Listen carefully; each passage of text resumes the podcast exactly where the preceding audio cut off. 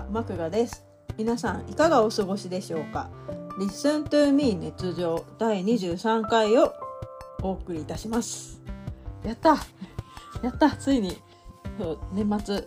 最後の更新。えっ、とやっと実現できました。やった！偉い偉い自分。偉いよ。もうこのままあのやり過ごしてしまわないでよかったです。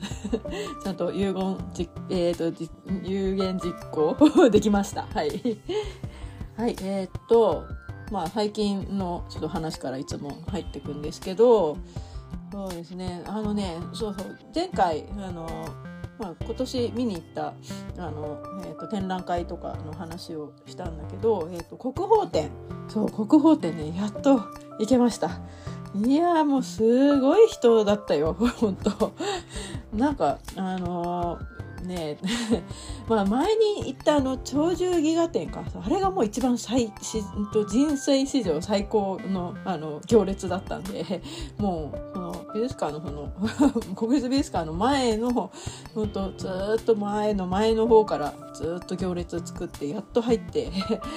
あの見た見たぐらいだったんだけど、まあ、そこまでやっぱりその事前ねあの時間帯のの入場予約してるんでそこまでではないにせよただ人がとにかく、まあ、週末っていうのもあってものすごい人ででなんか会期がねそうえなんか延長になったんだよね。これ異例のことらしくてその国宝ってあのどうやらそうなんか特番で見て知ったんだけどそのどうやらなんかちゃんとその展示するのにもなんかすごいきみなんか厳密な決まりがあるらあるらしくえ、ー、となんか、えー、な2ヶ月？なんか60日間しか展示できないんだよね。であの会期始まったのが10月の十何日かでそれで12月のその10何日だっけ？え、ー、とそうそう10日に行ったんだけどその翌日の11日で最終日だったのね。でそれが まあちょっと異例というか、まあ、多分ものすごいなんかあの 人気がありすぎてでもっとそういう会期やってくれっていうことできっとなんかその特例だと思うんだけどその18日まで、えーと、延延会期を延長したんだよね。いやでもなんかすごいよね。国宝そんななんかね太っ腹でいいの？っていう 国宝なのにっていう。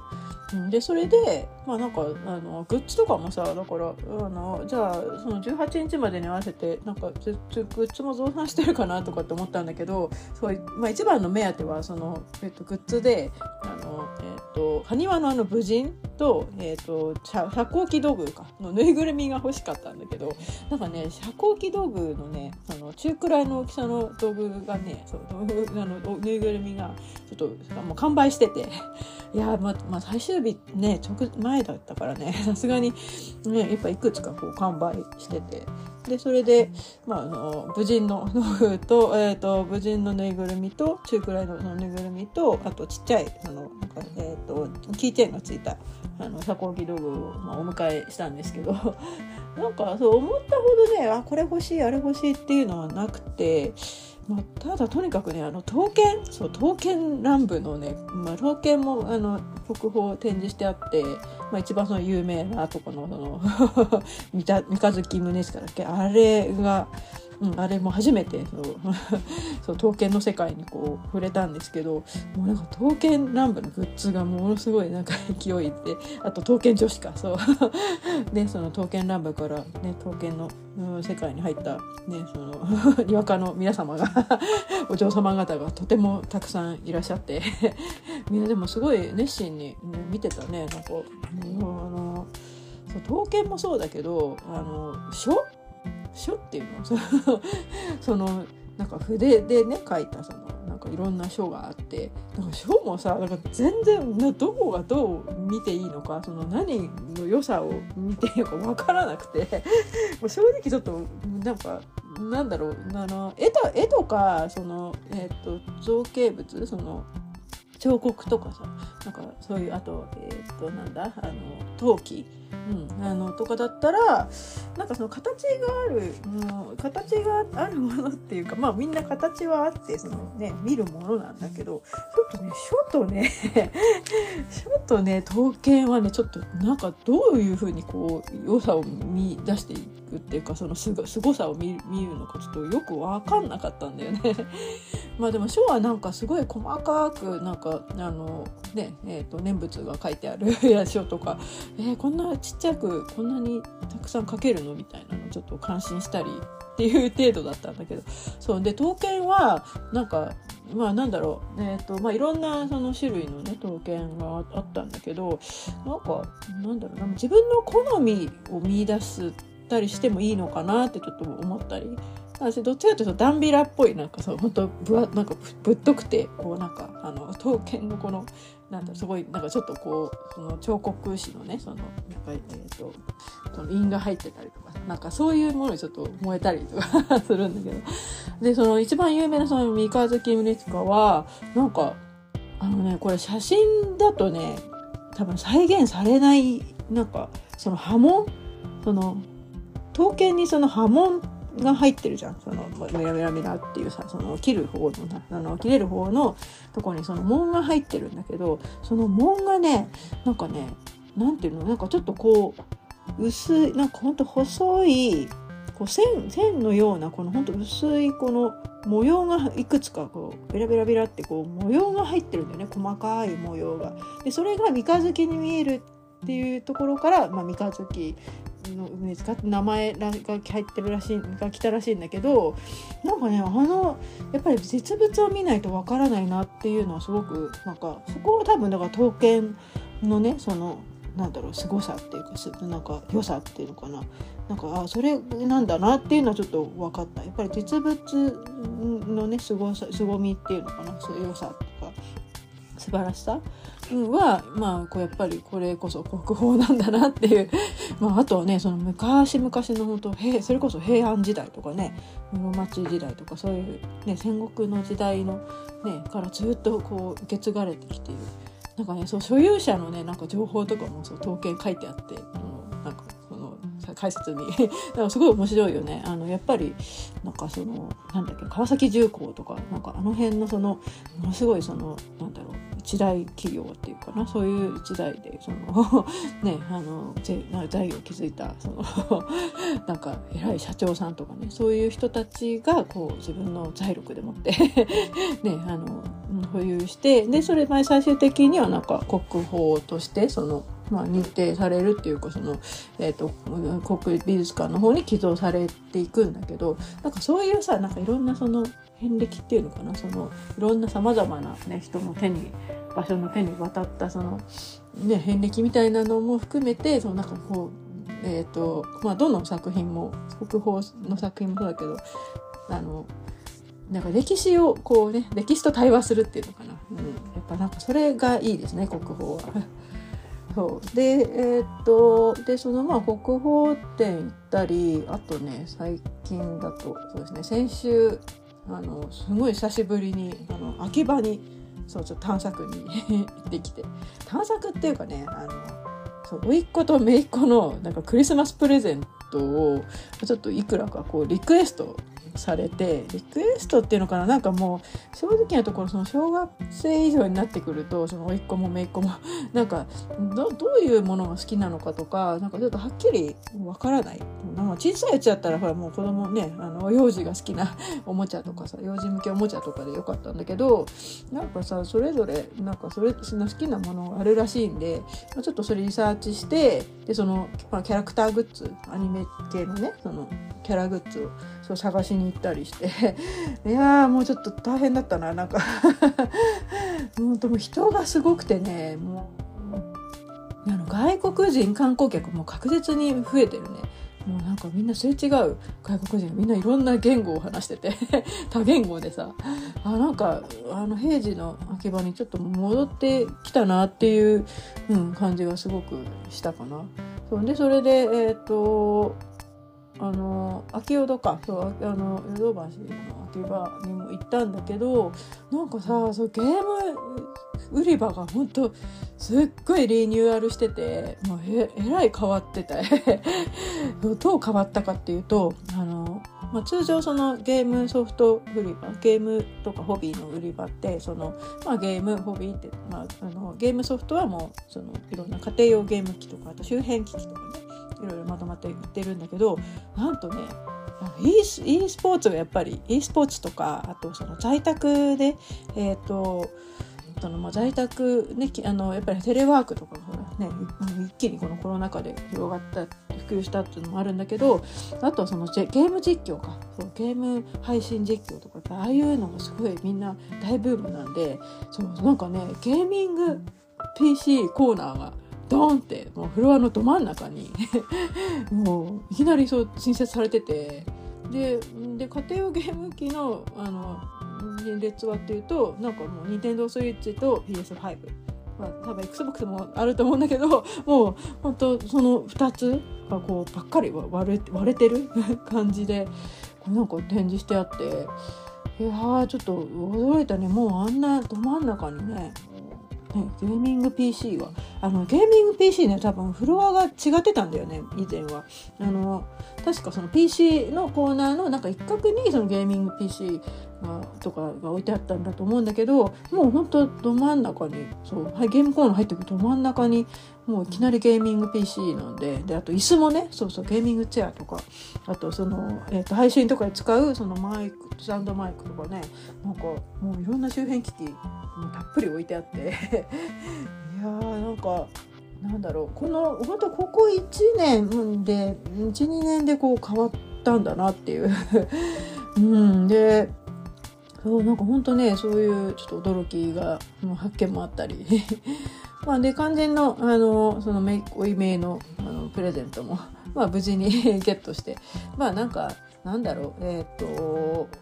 まあえーと、なんだろう具体的にはその甥っ子が、えーと、小学校6年生でなんか呪術廻戦が好きで でなんかその特にその五条悟がその五条さんがそう好きらしく そのもうグッズその呪術グッズだったら何でもいいよっていうことなんででそれでえっ、ー、とまあどうか まあいろんなその秋葉のそのなんか中古のショップとか回ってもうねなんか新しいアニメートとかも行ったんだけどなんかねあんまりいまいちピンとこないというかなんかファングッズすぎてその売ってるものが例えばそのピンなんだろうえっ、ー、とえーと、缶バッジとかさ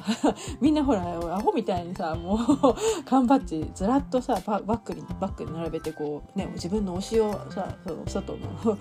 ね、第三者にもアピールするじゃん。なんかそういうアピール用のなんかそういうファングッズみたいなのがいっぱいすぎてちょっとこれはなんかうんちょっと小学生向きのアニメグッズではないなと思って。でそれでいろいろ回って。で結局まあなんか中古のなんかそういうグッズ売り場でえっ、ー、とあのプライズかそうプライズのあのえっとその呪術観戦のなんかそのプライズグッズが結構良さげなの、まあ、五条さんの フィギュアとか。あとなんかそういうグッズ、うん、でそういうのも探して。でそれ見つけてあげたりそうあとはなんかそう一個もう一人いて一番下の3人のうちの1人がいて でその子はなんかポケモンが好きででアルセウス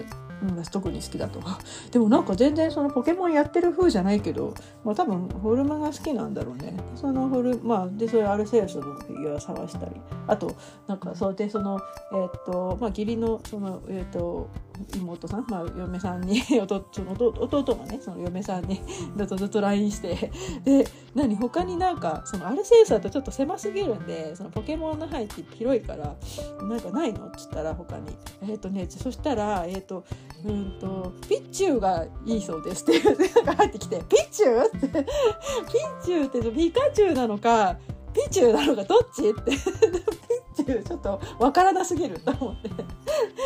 どっちなの？って聞いたらピチューがいいっていう返事が返ってきてでそのまあピチューグッズ。うちの自宅にもねそのポケモングッズたくさんあるんで、まあ、ちょっとそのうちの一つ のココレクションのピチューを分けてあげたりとかもうちょっと考えて。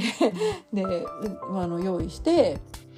であとその真ん中のその、えーと、めいっ子か。めいっ子さんが、えーと、小学校3年生で、えーとまあ、スパイファミリーが好きだと。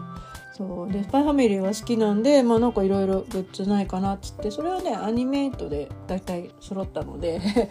そのアニメイトで、えー、と買ったりとかもしたんだけどいやもうね 本当なんだろうなんかもうすごいね本当。アニメがそうアニメイトもね本当人がぎっしりでもういろんな世代のやっぱり親子連れが意外と多かったかな。やっぱ親子でそのアニメ好きでで推しキャラがそれぞれいてでグッズ買いあさってみたいな。スパイファミリーはねほんとそのえっ、となんだろう小学生とかそれこそまあ「鬼滅の刃」もそうだけどまさか小学生とかさ幼稚園児とかさああいう低年層に受けると思わなかった多分コンテンツだと思うんだよね。でもうだからなんかそれまあなんだろうそっち向けのグッズっていうのかなをもっとそうたくさん出してくれると まあなんかそういったプレゼントとかでなんか用意しやすいんでいいなと思ってるんだけどうんなんかねそうあのウェハースとかそういえば売ってたんで、まあ、それもおまけに使ってあげたりとかして。そうだからなんかねそういうあのアニメグッズは今そういっぱいいろいろあって、ね、いい、ね、時代になったなっていう な何の話だ一体そうまあなんかあのまあそんなこんなのこうちょっと慌ただしい もうクリスマスのね用意とかもうあと年末進行か。そうもうなんか今もろもろにその年末進行中なんですけど もうたった今その入ったあの、えー、と最新情報によるとなんかこうもうこう年内中にちょっともう考慮できないんで 仕事が収まらないんで年明けによろしくって今ちょっとあの担当の編集から連絡が来て「おい!」っていうまあなんか、まあ、イラストレーターも忙しいっていうことで なんかねちょっとまあ絵描きさんもほらコミケとかねもうなんかその年末進行のその商業の仕事やら何やらまあきっと忙しいんだろうねまあなんかそういうあのことなのでまあちょっとその合間で もうあの時間があるうちにえー、もう年内最後の、ね、今日あの、えー、更新を、ね、あの番組をお届けしようかなと, えー、と思っています。はい、で、えーと、今回はですね、えーと、今年1年、まあ、プレイしたゲームや、まあ、あと人生的な、まあ、出来事 まあ1年の統括ですねを、えー、適当に、え、振り返りますと。で、えー、まあ主にね多分もうゲームに関してはもうポケモンのもう私のあの今年のベスト、まあ、もうほんとポケモンもうポケモンな1年だったんで、まあ、ちょっとその辺を中心にあのお話ししたり、まあ、あとは来年のねあの楽しみなこととかなんか来年の話もちょっとしちゃおうかなと考えてます。はい、であと,、えーと、選曲テーマはですね、えーとまあ、ちょうどねあのクリスマス間に合ったので クリスマス前に更新できるので、えーと、クリスマスソング2022を、えー、でお送りします。はい、あのまあ私からのねクリスマスプレゼントとして、えーとまあ、ちょっといろんな 自分のお気に入りクリスマスソングを、えー、お届けいたします。はい、えー、それでは、えー、最後までお付き合いどうぞよろしくお願いします。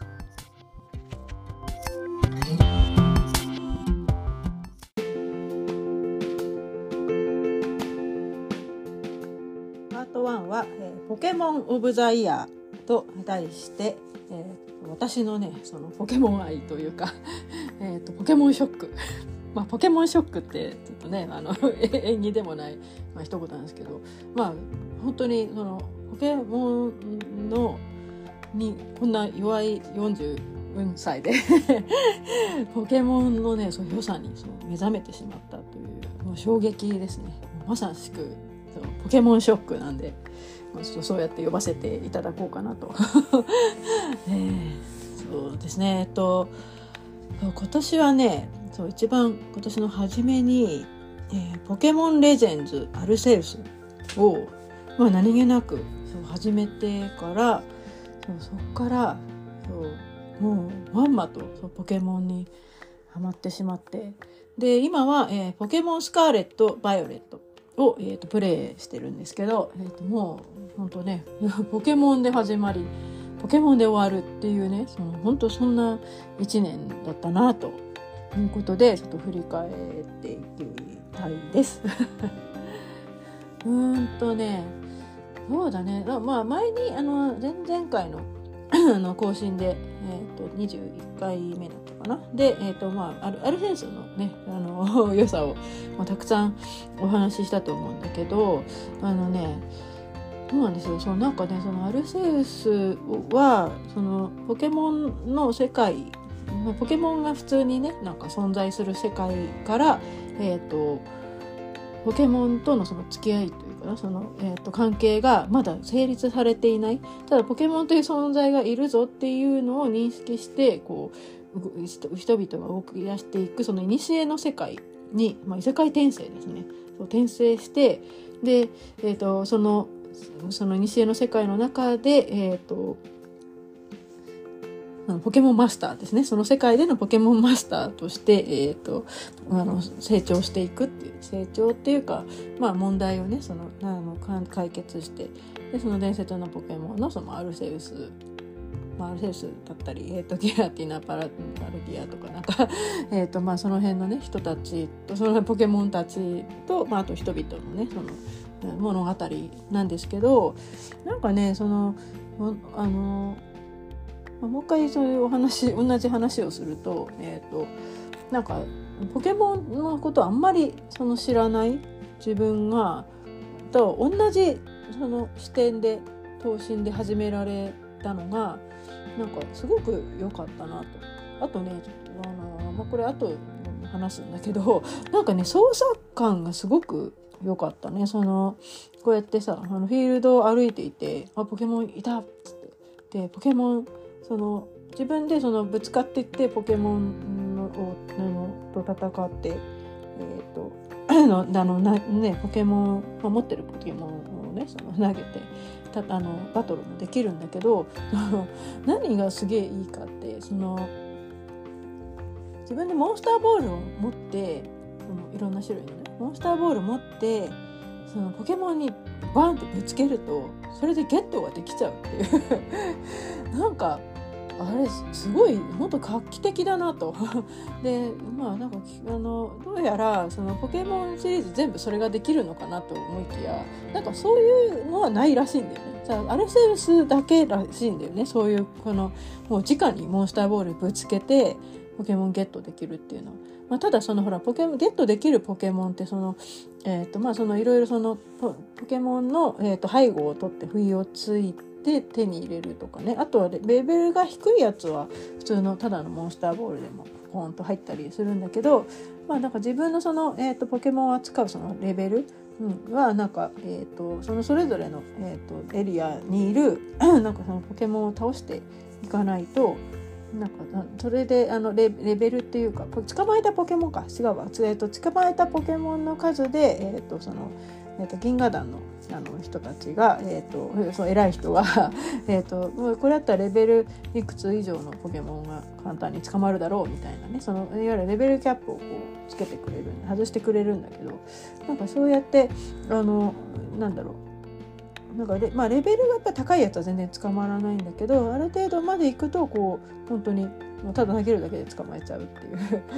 下手すると,、えー、とその親分っていうねそのなんかちょっと普通のポケモンよりもちょっと強いなんか目がゲラゲラ赤くなんか光ってちょっと一回りでっかいポケモンがいてそう親分ポケモンがいてでそいつもねあの別にバトルしなくても背後を背後を取ったりあとその木の実を投げてその木の実の、えーと、とに木を取られてる間に、えーと後ろからもうマスもうあのモンスターボール投げればもうゲットできちゃうんですよ。そうだからねそそこがもうすごいたまらなく面白くて。で親分そうハンターっていうか 親分親分狩りがすごかったね。なんかもうあちこちの世界の親をこう捕まえては仲間にして。そうちょっとあのそう普通常のポケモンよりも普通のあのポケモンよりも全然強いんで親分の方が。でそれをまあ引き連れて 最強のチームをポケモンチームを作ったりとかね。でやっててまあとにかくそのアルセウスも、う、いいなと。あのなんかポケモンをこう自分の手持ちのポケモンを外に出してお話できたりとかがすごい最高に良くて。あとその体の大きさがその自分のその身長とのその体格差っていうのかな。そのなんか高かったね大きかったり小さかったりとかさ。なんかそういうののそのスケール感を見るのがすごい良くて。本当にもうこれ最高だなと。でこれのこの感じがそのポケモンスカーレット・バイオレットであそっかその発表されてでそのもしかしたらじゃああのアルセウスのあの感じちょっと等身が高かったんでその、えーと、スカーレット・バイオレットのそのトレーラー見たら。なんかであのプレイしたこのフィールドの感じとかもなんか画面で見た感じもあなんかすごいアルセウスに近いのかなっていうのをちょっと期待してでそれでまあ発売もうあれですよ。ダブルパック予約しましたよ。あのポケセンで。すごいでしょ？そうポケセンでなんかねポケセンのねえーと、予約するとなんかいろんなあのえっ、ー、とあの量販店とかのその予約特典も欲しくてそれでいろいろ比較して見てたんだけどなんかねどれもそんなにピンとこないというかそれほど欲しくねえなっていうのばっかりでで一方ポケセンその本場のポケセンはなんとそのキャラクターの設定資料集がそうなんかハードカバーのねあのせあのキャラ設定集がついてるよっていうことでよしじゃあそれは絶対欲しいなと思ってでそれでダブルパックにして。でうちの家族とまあ別々で、えーと、スカーレット・バイオレット。で私はあの、えーと、スカーレットの方をじゃなくて、えーと、そうスカーレットの方やろうとしたらじゃあ俺はスカーレットやるよっつってであの私がそうバイオレットをそうやっててでスカーレットや家族がやってっていう感じで、まあ、2人であの別々でやってるんだけど。でそれでね始めてみたらねいやーねちょっ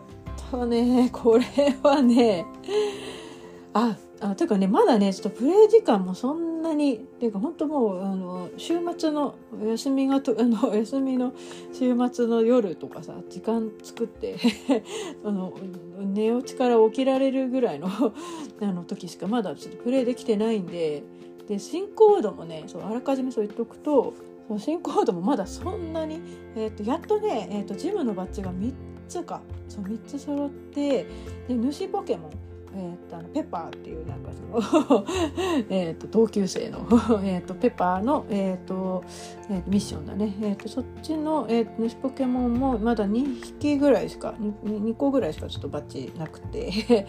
っていう感じでであスターダンもねスターダンまだ1人かな、うん、スターダンまだ1人しかやっつけてないんだけど、まあ、本当そあんまり進んでない上でちょっとこういうのもあれなんだけどちょっとねなんだろう。期待しすぎちゃったかなと。アルセウスのあの影を追いすぎたなと。今んとこのねその感想はまさにそれで。でなんだろうえっとだダメっていうわけじゃなくてなんかうんなんだアルセウス全部が全部アルセウスみたいになってほしいっていうわけではなくうん、なんかここがちょっと不便だなあれここがなんかあれだなみたいなのがやっぱりちょっと細々多すぎるなんかその多すなんか不不便不満がちょっと上回りすぎてるんだよね今んとこ。で例えばえっ、ー、とそうだねなんかそのまあいろんなそのエリアに行ってなんとかシティとかねその街に入るじゃん。でその街に入ってえっ、ー、とマップ見るとまあ、いろんなお店がねてててて並んでるんですよ。服屋とかねあの食べ物屋さんとかさ。でいろんなお店並んでてあじゃあここ行きたいなとかって思うじゃん。であのまあアルセウスは一方一方アルセウスだよ。はですよ。アルセウスはねまあその寿村しかその、えーと、移動のその場所ってないんだけど主にその、えーと、拠点ってないほぼないんだけどあのねアルセウスねマップ上でねファーストトラベルがものすごいなんか優秀で、えーと、その寿村の中もその、まあ、ショップってそんなにお店ってそんなに数ないんだけどなんかここのエリア行きたいなみたいなのをもうあのあるある程度その翼が生えてるポイントの拠点がその点々とあってそのお店に行きたいからそのお店お店お店に直接は行けないけどそのお店に近いポイントまだまでだったらそのファストトラベルできるよっていうそのマークがちゃんとあってでそれがめちゃくちゃ便利だったんだよね。でそのアルセウスでなんかその畑でなんかそのいろいろその木の実とかなんか耕したりして なんか収穫をするっていう、まあ、あのシステムがあるんだけどなんかその畑行くのもすごいとあの入り口から入るとすごい遠くてその 遠いから大体みんなマップからファーストトラベルして移動してたんだけどもうなんかそれがすごく当たり前すぎてなんかさででそれでさスカーレット・バイレットやってみたらなんか なんかねファーストトラベルできないんだよね街の中で。えー？って思って。いやこれはこれはないでしょっていう。でしかもさその店もさなんかその、まあ、アイコンがあるんで何やとかって分かるんだけどちょっとうん分かりづらいというかなんかあのでその、まあ、街の中街並みこう歩いててで、あ、まあここのお店なんかお店っぽいなって言って入ったら全然入れなくて あここは店じゃないんだみたいな マップで見るとアイコンがなくてただそのなんつうのその街のそのデザインとしてのその店構えっていうのがなんかあって なんでここ入れねえのかよみたいなねだから看板があるのになんか店が入れないみたいななんかそういうのがすごく多くて。でもお店も入ってその何やかっていうのまでがちょっとパッと見ちょっと分かりづらいまあでもただその服屋はほらなんかその高級そうなさ服のそのディスプレイがあったりとかあと,、えー、とお店屋もなんかちょっと,、えーと、料理のジャンルが分かるようななんか中華っぽい感じの佇まいとかねそうなんかそういうのだと分かりやすくていいんだけどただなんかこれをさそのこうちょっと、ま、広大なさその街の中をさこう歩かせられるのはちょっときついなっていう。うんなんかそうだねちょっとまあポイントごとでもいいからそのアルセウスみたいにあのちょっとポイントごとのそのファーストトラベル欲しかったなっていう。でただその多分そのファストトラベルがその街にない理由としてはおそらくえっ、ー、とまあその全体のそのマップでえっ、ー、とまあ、ポケセンととか、え、にはちょっといけるんだよね。ポケセンにはいけるんですよ。ポケセンまあとりあえず自分でそのフィールドをその開拓していって、えっ、ー、と寄ったポケセンにはえっ、ー、とあのそういつでもこの移動ができるんだけどなんかやっぱそういうふうに全マップ全体でそうしちゃってるからちょっと街の中でのそのファストトラベルが難しいのかなっていう ねなんだっけあのほら、えーと、ペリカンのさポケモンがさなんか連れてくみたいな あのヘリコプターでこう移動するみたいななんかああいう感じの、うん、なんか移動手段になってるんで。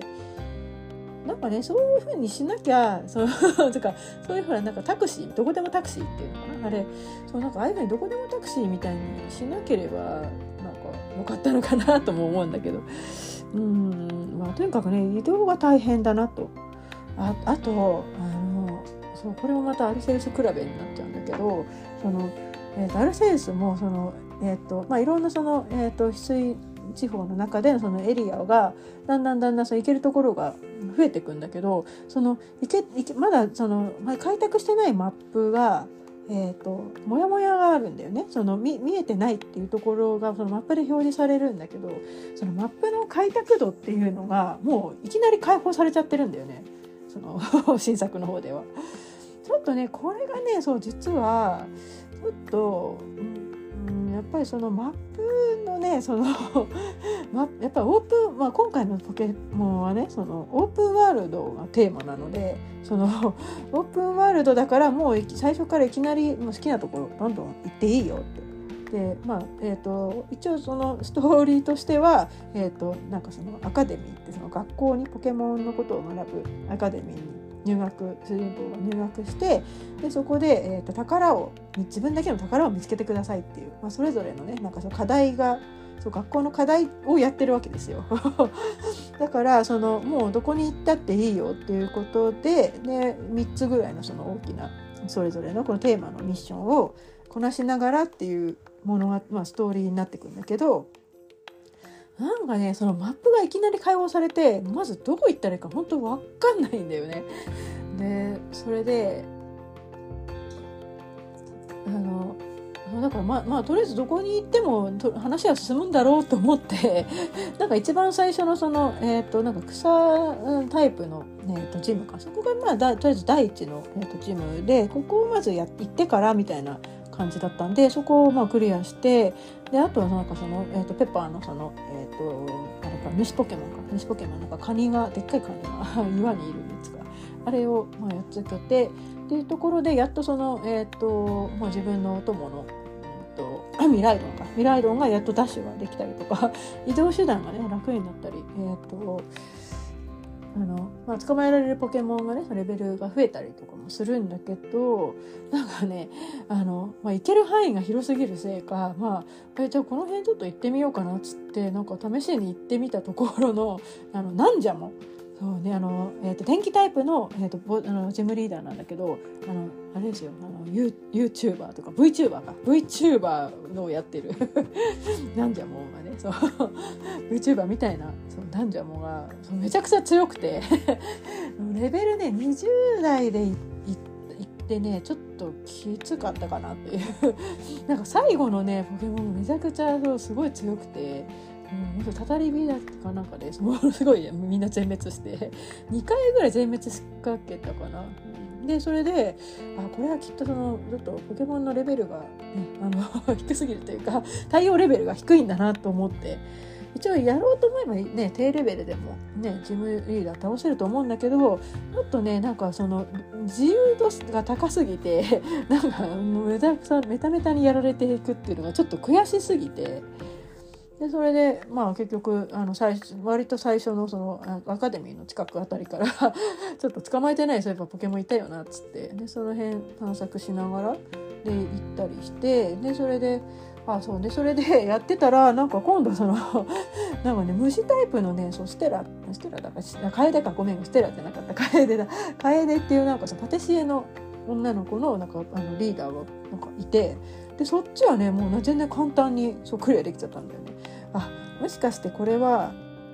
あのなんじゃもう先に言っちゃったけど 楓の方先にそうあのやっつけておくべきだったみたいな もうちょっとねなんか順番の違いでなんかえらい苦労してただそのレベルがねそのそれなりに上がったりとかもするんでもういいっちゃいいんだけど うんちょっとねなんかやっぱちょっとはなんかこうなん段階踏んでやっていくっていうののその順番がもっと分かりやすいといいなっていう。まあなんだろう。えっ、ー、と分かりやすい分かりやすくしすぎるとオープンワールドじゃなくなっちゃうんだよね。ただのその一方通行の、ね、RPG になっちゃうと思うんだけどなんか なんだろうなんかまああのうちの場合はほらその家族と一緒にやってるんで家族がなんかここに何々があるよとかさどんどん先進んじゃってて。だからなんかいろいろ先の話をさ若干ネタバレ気味にこう話されるとあなんかここに何々があるんだ行ってみたいなってなってで行ってみたらもうレベルがみんな高くて 無理っていうなんかねそそういうのがすごい、うん、まあなんだろう、えーと、オープンワールド、まあ、ならではの、えーと、壁にぶち当たってるかなと。まあ、そうなんかオープンワールドになってるのはまあ別に、えーと、もうそういう世界だからしゃあないんだけどなんかそのマップのねその開開拓に関してはもうちょっとそのマップもう少し編集させてくれって思った。そうっていうのもそのアルセウスでそうまたアルセウスですよもう本当はアルセウスが良すぎるっていう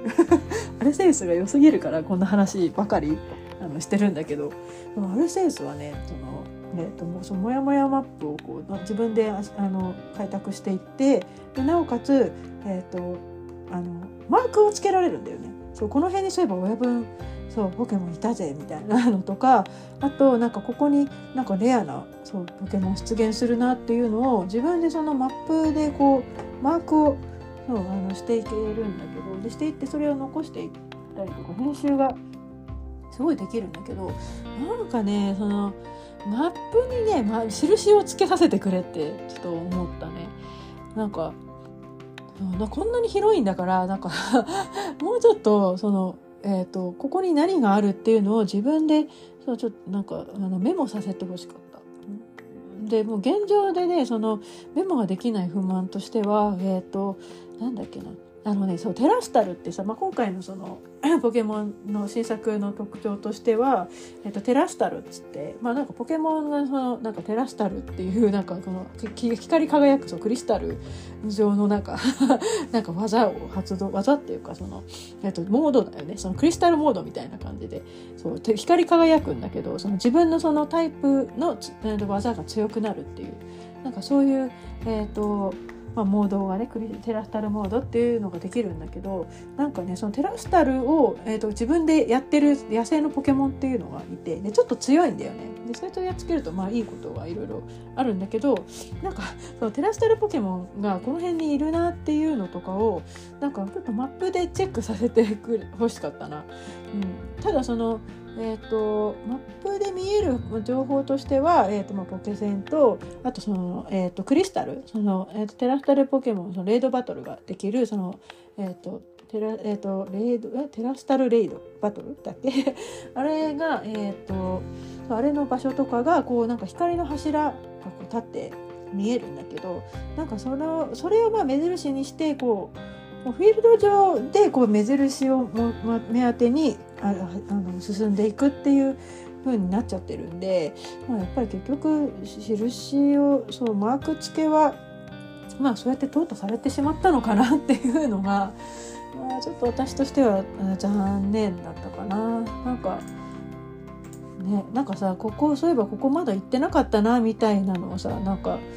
ねあのマップでマップを見ながらさこう進んでいきたいじゃん。なんか結局その、えーと、マップ上というよりかそのフィールド上であれやこれやとかって言ってこう移動していくとなんか寄り道が多すぎて まあ寄り道もねそのオープンワールドの醍醐味なんだけどただちょっとその、えーと、寄り道があまりにもそうなんか行き過ぎて なんか本来の目的が分かんなくなってくるっていうね。もうなんかまんまとそのオープンワールドの支柱にはまってしまってる自分も悪いんだけどさ。なんかちょっとずつこうゆっくりねそのマップの開拓をしたいなっていうのがまあちょっと本音かな。でもこれはね多分ねちょっと改善はされないというか、あのできないシステムなんだろうなとはちょっとちょっと諦めもあります。そうであとえー、っとね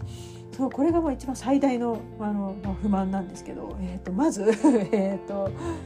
まずバグがもうものすごまじく多くてなんかあの私本当ポケモンのこの、えーと、正規シリーズそのナンバリングシリーズっていうのかな？はもう本当今回初めてというか、えーと初代のその赤とその緑か、うん、あれをあれ以来なんですよ本当。もうあれをやって以来ポケモンのシリーズってほとんどやったことなくてただまあポケモンが可愛いなとかポケモンのキャラいいなとかさそういうのはあるんだけどただそのゲームがだからどういうシステムなのかっていうのがもう初代止まりなんですよ。でまあ初代止まりからのアルセウスで こういきなりこう打ち上がってでそれで、まあ、始めてみたんだけど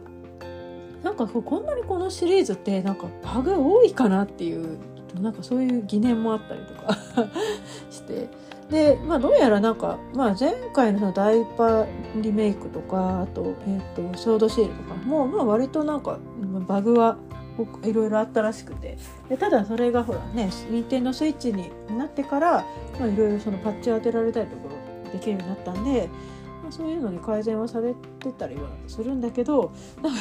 そうそう一番笑ったバグがなんかその表情が固まる。そうエモートのその表情が固まるバグがちょっとやばいっていう。でこのこの間そのうちの家族とそうちょっと夜時間取れたんであのじゃあ一緒にちょっとあの初めてそのやってみるかっつって ユニオンやってみるかっつってでそれで一緒にそのオンラインで、えーと、同じ中にまあポケモンのその交換もあのそれぞれのそのスカーレット・バイオットでしか出ない特有のポケモンのちょっともらったりあげたりとか そういうのもあったんででそれであの通信やったんだけどなんかね あのそれでさせっかくだから写真撮ろうぜっつって。であのそうあの今回の新作でその自自撮りがいろんなエモートつけたりとかエフェクトをつけてなんかポケモンとかその、えーとプレイヤーと一緒に 自撮りができるんだけどその自撮り 自撮りしてでなんかその自撮りを2人で写真撮ってよっしゃよじゃあもう次行くかって言ったらなんかそのうちの家族のキャラがずっとそのエモートのその顔のまんまずっと顔を移動してて もう笑っちゃって。なんかどうしたの？全然エモートというかその顔が戻らないよ。ってかそうそれでちょうどその そのフィールド上で雨が降ってきてでその雨が降るとなんかうわ雨だっていうこういうえのそのなんだろう、えーと、自動エモートっていうのかな？あの自動的にその出てくる絵元をやるんだけど キャラクターが。なんかそのその顔のままその固まった顔のままこうやって「いい雨だ」ってやってるのもものすごいおかしくて。ねちょっとあれはね まあなんだろう。うしょうがないけどちょっと笑っちゃうけどちょっとやばいね。あそうなんかそのえっ、ー、と普通になんかそのシングルプレイとかしててもなんかその妹が妹固まったまんまなんかその写真が撮れちゃったりとか。そう写真っていうのはそのえっ、ー、となんだっけ。あそうジムリーダーか。そうジムリーダーとかと戦って最後になんか記念写真が撮れるんだよね。その私とあのたあの私私に勝った記念に記念写真撮ろうっつって。で一点で最後にその決めの写真を撮るんだけど。でその時もなんか妹が固まったまんま撮られ撮っちゃった撮られちゃったりとかして。いやちょっとあの表情バグはやばいね。なんかねこんなになんか表情バグ出るもんなのってちょっと思うけど。うだからなんかいろいろやれることを一気に そのポケモンの中で増やしちゃったから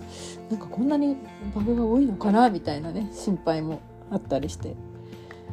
ね、あとなんかいろんなバグがあるみたいだけどなんかその加藤から聞いたのがえっ、ー、とあのねでもこれゲーム上でね全く一切説明がないんでなんかもうどうやって一体そのユーザーの人たちこうやってねポケモンのね進化の解析とか ね検証してんだろうと本当不思議なんだけどあのなんかね1,000歩歩かないと進化できないポケモンっていうのがまあいくつかいてでそいつをこう連れて あの、えーと、ポケモンそう進化させるんだけどでその他に進化させたいポケモンと一緒にこうやって連れて歩くとなんかそいつのそのもう一匹もいきなり1,000歩歩かなくても進化できちゃうみたいななんかそういうしあのなんだろう歩数の、えーと、歩数に関するなんかバグっていうの進化バグっていうのが なんか今あるみたいで。だからそれもね多分きっとねなんかその 改善されるんだと思うけどなんかさそうそうそれでそのえっ、ー、とその任天堂というの方でさなんか、まあ、そのあの発売直後にもすぐにそのパッチが当てられてさなんかその一文がすごいんだよね。なんかさあのなんかお客ねそのユーザーの皆様の声を真摯に受け止めてみたいなね。なんかかなりなんだろうもうちょっとごめんみたいなさ。なんか誤爆だらけでごめんねみたいなね。なんかそれもういろんな苦情が来てて苦情とかそういう報告が来てて もう本当にもう本当すみません。もう今こうやって直してますんでっていうようなね姿勢が取れるそのメッセージとともにこうやってパッチのねその更新あのアップデートしてるんだけどなんかさ任天堂ってえこんなこと言うの？っていうちょっと驚きがあったんだよね。なんかさみんな別になんかさあのどっかにね不があるわけではなくてさまあなんかこうやってね不具合に対しての対応さえしてくれりゃ別にユーザーとしてはいいんだけどさなんかこういう風にさなんかね、だってスプラトゥーンだってさここを直しましたあれを直しましたってさすごい今細かくやってるじゃん3のさ。でなんかどこをそうそうたださそのメッセージそうやって真摯なメッセージ出したのはいいんだけどそのちょっとこれもこれは最後の不満になるんですけどなんかその ポケモンの新作のそのえっ、ー、とそのえっ、ー、と不具合をそのどういう具体的にどう直したかっていうそのえっ、ー、とあのパッチのその、えーと、詳細を全然なんか記載してないんだよね。なんかそこがちょっとだそういうメッセージ出したのも非常にね稀で珍しいんだけどただあの具体的にどこを直したかをちゃんと教えてくれよっていうのがちょっと、うん、一番の最大の不満かな？なんかあさっきも最大の不満とかなんかあいなんか言い言ってしまった気がするけど。まあただうんなんかね、やっぱりちょっとユーザーに対してのこの不信感、ね、ユーザーのねその不信感っていうのはやっぱり高まっちゃうとそのポケモンっていうそのブランドに対してねポケモンのブランドに傷がつくというかさ ねっぱりもう全世界がさ待ち望んでいたねあの新作だからさで私も初めてねこう 久しぶりに初代以来ねこうやって遊ばしてもらう、ね、がっつり遊ばしてもらうポケモンの新作だからさやっぱりもうとにかく、ね、早いとこねあのねいい状態に 完璧な状態にこうねアップデートしてでもものすごく楽しめるように、ね、あのなってほしいなって。もうで来年ももう多分ずっとやしばらく、まあ、とりあえず図鑑コンプはねちょっともうさすがにねいろんな条件とかね揃わないと難しかったりもするんだけど、まあ、ただそのえっ、ー、となんか今回その図鑑コンプはまあ難しいとはいえなんかあの、えーと、マジカル交換とかなんか あの、まあ、そのフレンドとのその通信交換で、まあ、なんとかやってはいけるかなみたいなとこも多少あったりして。でそうでねというのもねなんかそのマジカル交換と試しにやってたらなんかニャオハがたくさんなんか 流れてきてなんかニャオハのレベル1のニャオハがいっぱいなんか流れ込んできてうわなんだこれっていうだか私ちょっととでなんかみんなそれがなんか海外のユーザーからのなんかそのニャオハでなんか名前がねそう外国の名前とかなんか、えっと、中国語とかねちょっと変わった名前なんだよね。でだからなんかもしかして海外の方でいろいろこう解析してなんか増やしてるみたいな。違法に増やしてる。ニャオハになっちゃって。なんかねちょっとニャオハばっかり慣れてくるんでなんかねクワッスとねホゲータもくれよっていう ふうに思うんだけど。でそれはなんかねうちの家族がそのホゲータとクワッスあのまあニャオハ全部手に入ったから御三家あのあげるよっつって。でそれで今そう全部うち揃ってる状態であのプレイしてるんだけど。なんかなんか割とその御三家が揃わない全部最初から揃わないよっていうのがまあねポケモンの醍醐味だったりしてたのがなんかあっけなく かなっちゃったりしてるんで、まあ、ちょっとそこはなんか惜しいとこもあるけどまああの図鑑コンプもまあ夢じゃないなっていうのはあるかな。うんまあね、とにかくその図鑑コンプが夢なのか そのえっ、とまあなんだ最終的なそのえっ、となんだチャンピオンを目指すっていうところが夢なのかまあそれぞれのね目標がまだまだそう目標がねあちこちにもじ、ね、あのフラグの軸が立ってるんで、まあ、とにかくゆっくりまあ、遊ぼうかなと これ来年もねゆっくりちょうどアップデートをちゃんと期待しつつねあのポケモンと付き合って いこうかなって、えー、と思ってます。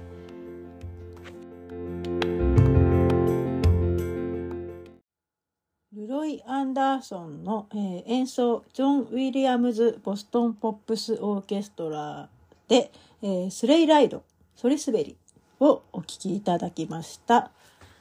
これね、一般的には多分クリスマスソングとして認識されてると思うんですけど、あの、ごく個人的にはね、あの、小学校の校内放送の給食の時に流れてた曲っていう風にあのちょ認識をしてまして。でそうなんかね私の中ではこの曲が流れるとあ給給食だなっていう。給食のテーマソングなんだよね。うん、でそうなんかねあのボーカルありのねあの曲もあると思うんだけどあの私はこのインストのこのボーカルなしのこのインストゥルメンタルをなんかずっとそう今日給食の時に聞いて 給食とあれかなあの掃除そうなんかあのがね学校終わるそう帰りの会の前にその掃除をするじゃん。だから掃除とかなんかでもこういうなな流れてたかなっていう だから学校のねその校内放送のイメージなんだよねなんかだからそれあれを聞くとこれを聞くとそのクリスマスの気分になるよりもその 学校小学校の頃をすごい思い出す。なんか。ね。なんだろうね。人のねなんか曲のイメージってみんなね違うんだなっていう。本当割と最近なんだよね。あの、そのこれ、この曲何クリスマスソングなの？みたいな。なんか、私の中では本当にもうル、ルロイ・アンダーソン自体が、なんか本当、その、校内放送のイメージで もうずっとそれでもう40数年間生きてきたんだけど、わりかし最近その、えっ、ー、と、クリスマスソングなんだよっていう ね、冬の歌だよっていう。なんでこれをね、その、クリスマスソングのこのね、それ滑りを学校の給食でかけたのかちょっとね 当時の小学校に問いただしたいぐらいなんだけど。そうあとねそうあの下校時はねそのの BGM はねあのボーン・ウィリアムスの「グリーンスリーブス」幻想曲。そうなんだろうえっ、ー、とこのそれだけこれタイトルだけ聞くとちょっと分かんないんだけどなあのグリーンスリーブスはわかるかな？ててててててててててててあのちょっと物悲しいねその あのイギリスのねその物悲しいこう情景が浮かぶような 曲なんですけどなんかあれがずっとかかってて結構に。早く帰れっていう。学校からのそうお前ら早く帰れっていう。あの追い出しのねその BGM なんだよね。でなんかこれってうちだけなうちの学校だけとかって思ったんだけどそのグリーンスリーブス物悲しいグリーンスリーブスに流れてんのなんかあのでそれでちょっと最近それそれで調べてみたらなんかあの下校時の BGM としてはわりかし有名らしいねこのグリーンスリーブスは。であとはなんかドボルザークのね「新世界」とか「陶器陶ん？陶器山に日が落ちてとかね、ああの辺の あれはまあちょっと定番というかさ、なんか、ああ夕方だなって、そと、あの、目からす、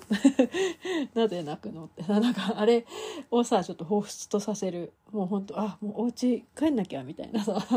なんか、なんだろうね、この曲を聴くとそのトリガーがね、その時の情景とかトリガーがね、惹かれるっていうのはなんか、すごい不思議だよね。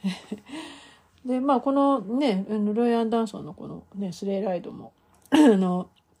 私にとってはまあその小学校の そのあの校内放送給食の BGM なんだけどなんかまあ最近はそのあこれはクリスマスに聞くもんだなっていう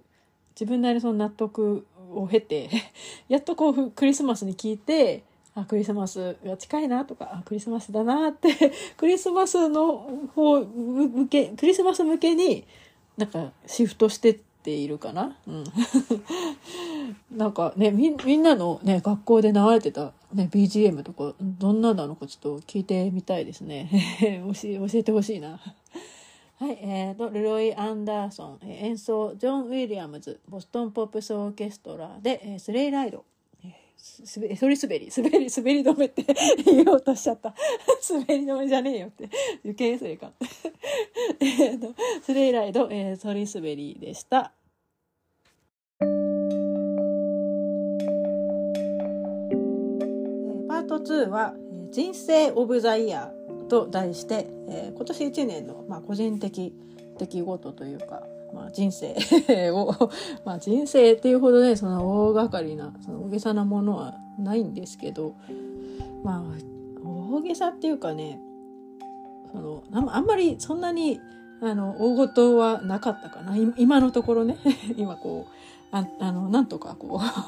元気にね過ごしていますけどね。あの コロナにもまあ今のところねかからず。ただなんかコロナかもじゃないけどあのなんかねほんとねそう11月入って頃かな。なんかすっごい喉の痛み。そうちょうどさなんかその今の最近の流行りのコロナの症状は喉から始まるみたいなね。喉の痛みから来るぞっていうのを聞いてちょっとビビって。で家族たちもなんかちょっと喉がとか言い始めて。でしまいにはねその熱出したりとかもあって。で私は熱出なかったんだけど。で4回目のワクチンもねあの特に大きい副反応。体がだるいかなぐらいの副反応しかなくて過ごせたんだけど、まあ、ちょっとなんかね熱風邪とは言わずなんか喉風邪ってちょっときつかったかなっていうぐらいでまあなんとかこう住んで いるんだけど、まあ、とにかくね大ごとには今のところ なっていないんだけどまあその代わりというかまあそれそうまあそれと同時にあのそんなにまあいいこともなかったかなっていう感じだったかな。うん、そうであの去年書いたねその自分で、えーと、書いてる、まあ、いつも書いてる その毎年その年末にねあの統括のエントリーを書くんですよブログででそれ今ちょっと読み返したんですけどえっ、ー、とねそれによると,、えーと、今年はその2022年はえっ、ー、と何か一つ新しいことに挑戦するって言ってる。何もできてねえよっていう。そう、これね、なんかその、うんとね、あれなんですよ、その、なんか、まあ、一応言ってしまうと、その、一つ新しいことに挑戦というか、まあなんかとにかくスキルをね、追加できるようにしたいなっていうところで、その着物の着付けをや、をちょっと覚えたいなと思ったんですよね。で、というのも、まあ、あの、うちのいとこから、えっ、ー、と、その、わざわざあのうんときあの浴衣を仕立ててもらってでその浴衣がねまだ全然袖を通せてないんですよ。そうでせっかくねその浴衣仕立ててもらったしでうちの姉からもねそううちの姉が特にそう着物がすごい好きででも日日常的に着たいっていうか、まあ、なんかそれ着物着てお茶会に出たりとかするぐらい 今ハマっててでお店なんかねあの転職しなんか転職までしてで 着物屋さんに転職までしてで、まあ、そこを辞めてまた あのいつもやってる、えーと、医療系のねその看護師さんかの仕事をまた戻ったらしいんだけど最近。とにかくなんか着物をそうやって着付けできる？そのまあ、うん、のね身内もいるからちょっとね着物の着付けやりたいなと思ったんだけどもう結局ね夏場も着物、ね、浴衣を着る機会もないままその夏があっという間に終わってしまい でうちのその姉の家もね結構大変なことになってしまって ねもうちょっとその後話すけど、まあ、とにかくねちょっとあんまりそんなにねいい年ではなかったかなというところで言うとその。えーとね、そううちのその身内の話で言うとなんかうちの実家の父がその2度入院したんですよ。で1度目はね、えーと、そう実はその入院がもともと2度目の入院っていうのが実はそのあらかじめ本来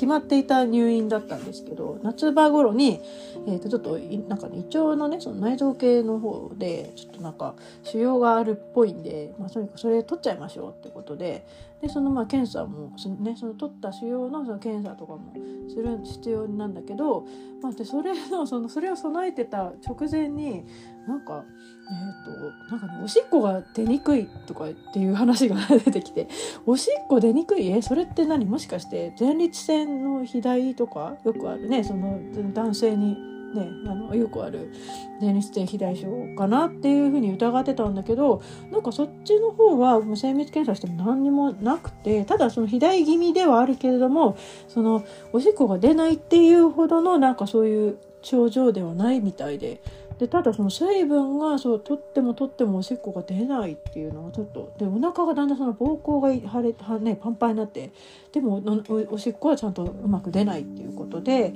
なんかちょっとそれはあのなんつうの意識障害もなんか出始めちゃうからやばいっていうことでなんか本来その入院予定決まってたところのその大学病院なんだけどその大学病院にまずその入院してで点滴治療を受けてたんだよね。でそしたらなんかおしっこがちゃんと出るようになってであの食事もねそうずっと取れなかったんだけど食事も取れるようになってで今はね本当元気にしててその2度目のねそのちゃんとしたその本来予定されてたその2度目の手術もねちゃんと、ね、できてであの腫瘍も全然良性であの癌とかそういうのではなかったよってことでやっと一安心して。でもうあの今は元気で何とか過ごしてるんですけどもうね元気になった途端うちの父も本当もうその、ね、あの外に外で遊びたがる人というか もう外の友達との用事をねそうなんかいろいろこう あの消化してなんかもう相撲がね、まあ、好きなんでその相撲を一緒に秋場所ね友達と見に行ったりなんだりとか なんか結構外出が増えてきたんでねちょっと 大丈夫？って感じなんだけどそうでこの間も話したけどあの、えーと、そのモンゴルの音楽会館そのそのモンゴル力士の人から、ね、チケット譲ってもらって あの行ったりとか、まあ、そういう感じで一緒に出かけるようにはなったんだけどあのまあ、なんかちょっとね父のその体調とかね、まあ、実感がねその両親もだんだんね年老いてきてるんで、まあ、そういう心配もあったりとかあとねその、えー、と親戚？そうなんかうちの父方の親戚もねなんか相次いで、ね、あの亡くなったり。なんかね一人その親戚のおばさんの亡くなり方がちょっと不憫だったかな。えっ、ー、とあのなんかねそう一人で暮らしてて、えー、と34年前にえーと、その親戚のおじさんその旦那さんのおじさんが父の、えーと、兄なんだけどがやっぱりなんか急にねあの心筋梗塞か心臓の,、ね、あの発作で亡くなってしまってでそれからずっと一人暮らしででおばさんちょっと足が悪くてで本当は介護をね受けてねそのままもう施設にね、マンション売り払って施設に入ってほしかったんだけどなんかそうやってあのあの、ね、2人の子供もその、ね、いとこの子供たちもなんかそうやって言ってたんだけど結局誰の世話にもなりたくないっつってね1人でぐっと暮らしてて。である日なんかそのしばらく連絡取ってなかったんでそこのそのお兄ちゃんその親戚のその上のお兄ちゃんがあの息子さんが連絡取ったらなんか全然なんか電話が通じないと。で鍵も閉まってると。でちょっと心配なんでえっ、とまあちょっと管理人さんに鍵開けてもらって中入ったらおばさん亡くなってたっていう。で死後ねなんか数週間とかそんな状態だったのかな。いやちょっとねなんか不不憫な。ねだから多分ねだから急になんかねあの発作かなんかが起きて亡くなったのかなっていう、ね、いやちょっとねショックだよね。で、うん、でねそれでねまたねちょっとまた不憫な話の続きとしてはそのあの、あんまりね身の上話してもあれなんだけどなんかその もう一人のその下のね、えー、と妹さんか私より年上の妹さんがいてその妹さんにはまだ伝えてないっていうんだよねその、えー、と最初のその一報をもらったのがそのお兄ちゃんからででもう亡くなってでもう仮装も済ませちゃったっていう さっさと済ませちゃったっていうことで。まあなんかこんなねコロナの時代もあるからさなんかであとはもうこういう亡くなり方をしてるんでうん、あのもう先にそこその仮装を済ませちゃいましたってことでの事後報告でうちの父から連絡を受けてでそのね妹さんどうしてんだっつったら妹にまだ伝えてないって言うんだよね。えー、と思ってでどうしてかっていうとその最初にそのえっ、とそのあのおじさんが亡くなった時もそうだったんだけどなんかものすごいその妹さん取り乱してしまって。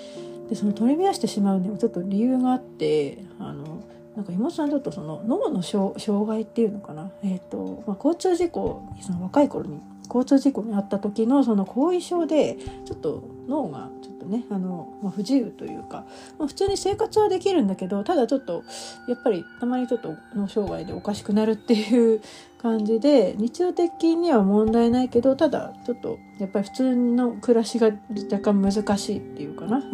でそれでそのおじさんが数年前亡くなった時もあのやっぱ相当取り乱したらしいんだよね。で私会った時はまあもうだいぶねその葬儀でおじさんの葬儀で会った時はまあ普通にしてたんだけどただねやっぱり。うん、まあ確かにねそのお母さんが亡くなったらもうちょっとショック相当ショックだろうなっていうちょっとおかしくなっちゃうだろうなっていうのはちょっと心配ではあったんだけどなのでえっ、ー、とまあなんか一応落ち着いたらその、えっと、納骨とかもだからうちのその実家は石屋であの、えっと、墓石もうちでこう管理一緒にやってるんででその辺のなんかその納骨とかも全部一通り住んで落ち着いてからあの伝えるっていうことで言ってあって。るらしくそういうことらしくて。えーっていう。うんそうだね。まあそうねお兄ちゃんなりのね考え方考えがあってそういうふうに判断したことだからさ、まあ、うちらねその外野がねなんか言うっていうことではないんだけどなんかちょっと複雑だよね本当。ね。でそのマンションはなんか今そのお兄ちゃんがお兄ちゃんが暮らしてって管理しているのかな？まあでもね結局その仕事もなんかどうやらそのお兄ちゃんはね、もうテレワークになっちゃってもう通勤もしないっていうことなんでだったらそのねなんか都内の方で一人暮らしちょっとしてるらしいんだけどまあなんかこっちの方にそのね実家の方のマンションで暮らしてで仕事もそこでやってやれば続ければいいんじゃないっていうふうにはねなんか言ってるんだけどねうちの親たちも。ね今どうしどうしてんのやら、であとはなんかその父方の方でもその兄弟のね、ま、旦那さんおじさんが亡くなったりとかねなんか、まあ、そっちはなんかがん長年こうがんで闘病しててでそれでなんか ねその末で亡くなったってことなんだけどいやなんかさそのなんだろう亡くなってから初めて知るというか聞く話って意外と多いよね。その親戚がさどんな人だったかっていうのをさなんかその亡くなってから改めて知るっていうのかな？そのねどどっちどこに実家があってどういうふうにしてこう、ね、結婚して、ね、そこにす子供ができて生まれねすね生まれ住んでるのかっていうのをさなんかそのね人生のさ 成り立ちっていうかさなんか親戚はもうずっとほらその親戚のおじさんおばさんとかってさいとことかもうずっとそらその自分が子供の頃からのイメージのままなんだよねでもうほら大きくなってからさ会うのって本当その法事とかでしかなくてでその法事で会ってさなんか、ね、ものすごい何十年ぶりとかに会ってさでそこからアップデートされていくわけだけどなんだろうその前の前っていうのかなそのその人たちの人生っていうのをそんなにさなんか親からもすごくあんまり聞かされてないというか。まあなんかこういうなんだ昔の写真をたたまにその実家でその父親たちのね写真見て「あおばさんおじさん写ってる」とかって言ってその時にちょっと聞くぐらいかなって程度だったんだけどなんかなんだろう亡くなってからの方があの知ることがむしろ多かったなっていうのがねそのね親戚の死っていうのでなんか知らされたことかな。いやなんかそのねその亡くなそのがんで亡くなったその親戚のおじさんの方はなんか歯医者をずっと長年やっててでそのね、その、はい、なんていうの、医者一家っていうのかな、その 自分のその兄弟たちも医者、医者をやってるし、親も医者だしっていう、なんかそういう医者の兄弟っていうか一家らしくて、で、その中でその自分の持ち家のそのマンションで、その歯医者をやってて、で、今はそのもう歯医者ね、廃業して、で、今はなんか兄弟のなんか方がね、医者をやってクリニックや、なんか引き継いでる。受け継いでるっていうかまあ場所はそのままあの借りてあの歯医者医者を続けてるらしいんだけどなんかねだからそういうのもさ全然知らなかったしさなんかずっとそのなんかその親戚のおじさんに関してはなんか私の中ではなんかすごいなんかお金持ちななんだろうあのベンツとか乗ってたんですよ。おじさん。でベンツ乗っててなんかねあのパイプ加えてるようななんかそういうイメージの。だから歯医者っていうのはすごく儲かるっていうイメージ。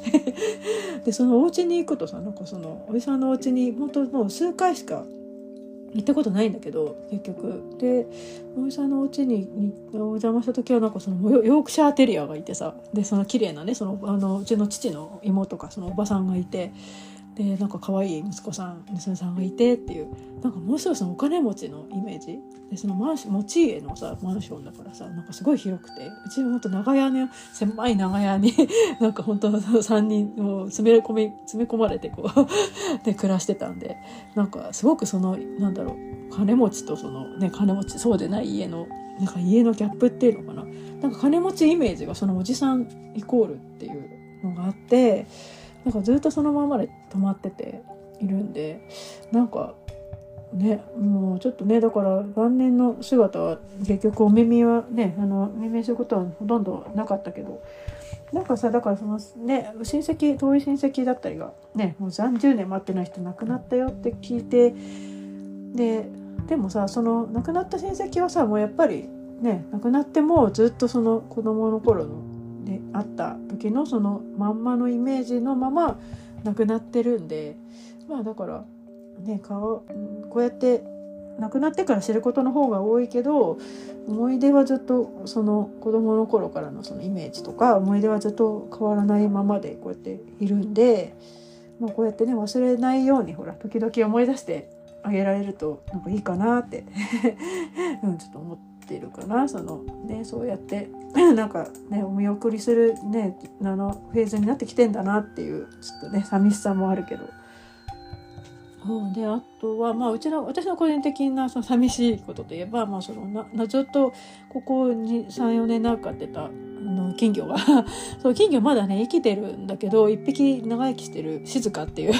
あの和金がいるんだけどもう一匹ねちょっとデブッチョの金魚がいて。でその子がねちょっと亡くなったりそうあとはえっ、ー、とそう捨て金魚をね。そう去年拾ってでずっとここ1年で、まあ、1年経って。であのずっとこう見守ってきたんだけど。でなんか相次いでねそして金魚ちゃんがなんか一番元気そうだなっていうのがなくなったり。あとそのえっ、とそう決して金魚じゃなくなっちゃきちゃったんで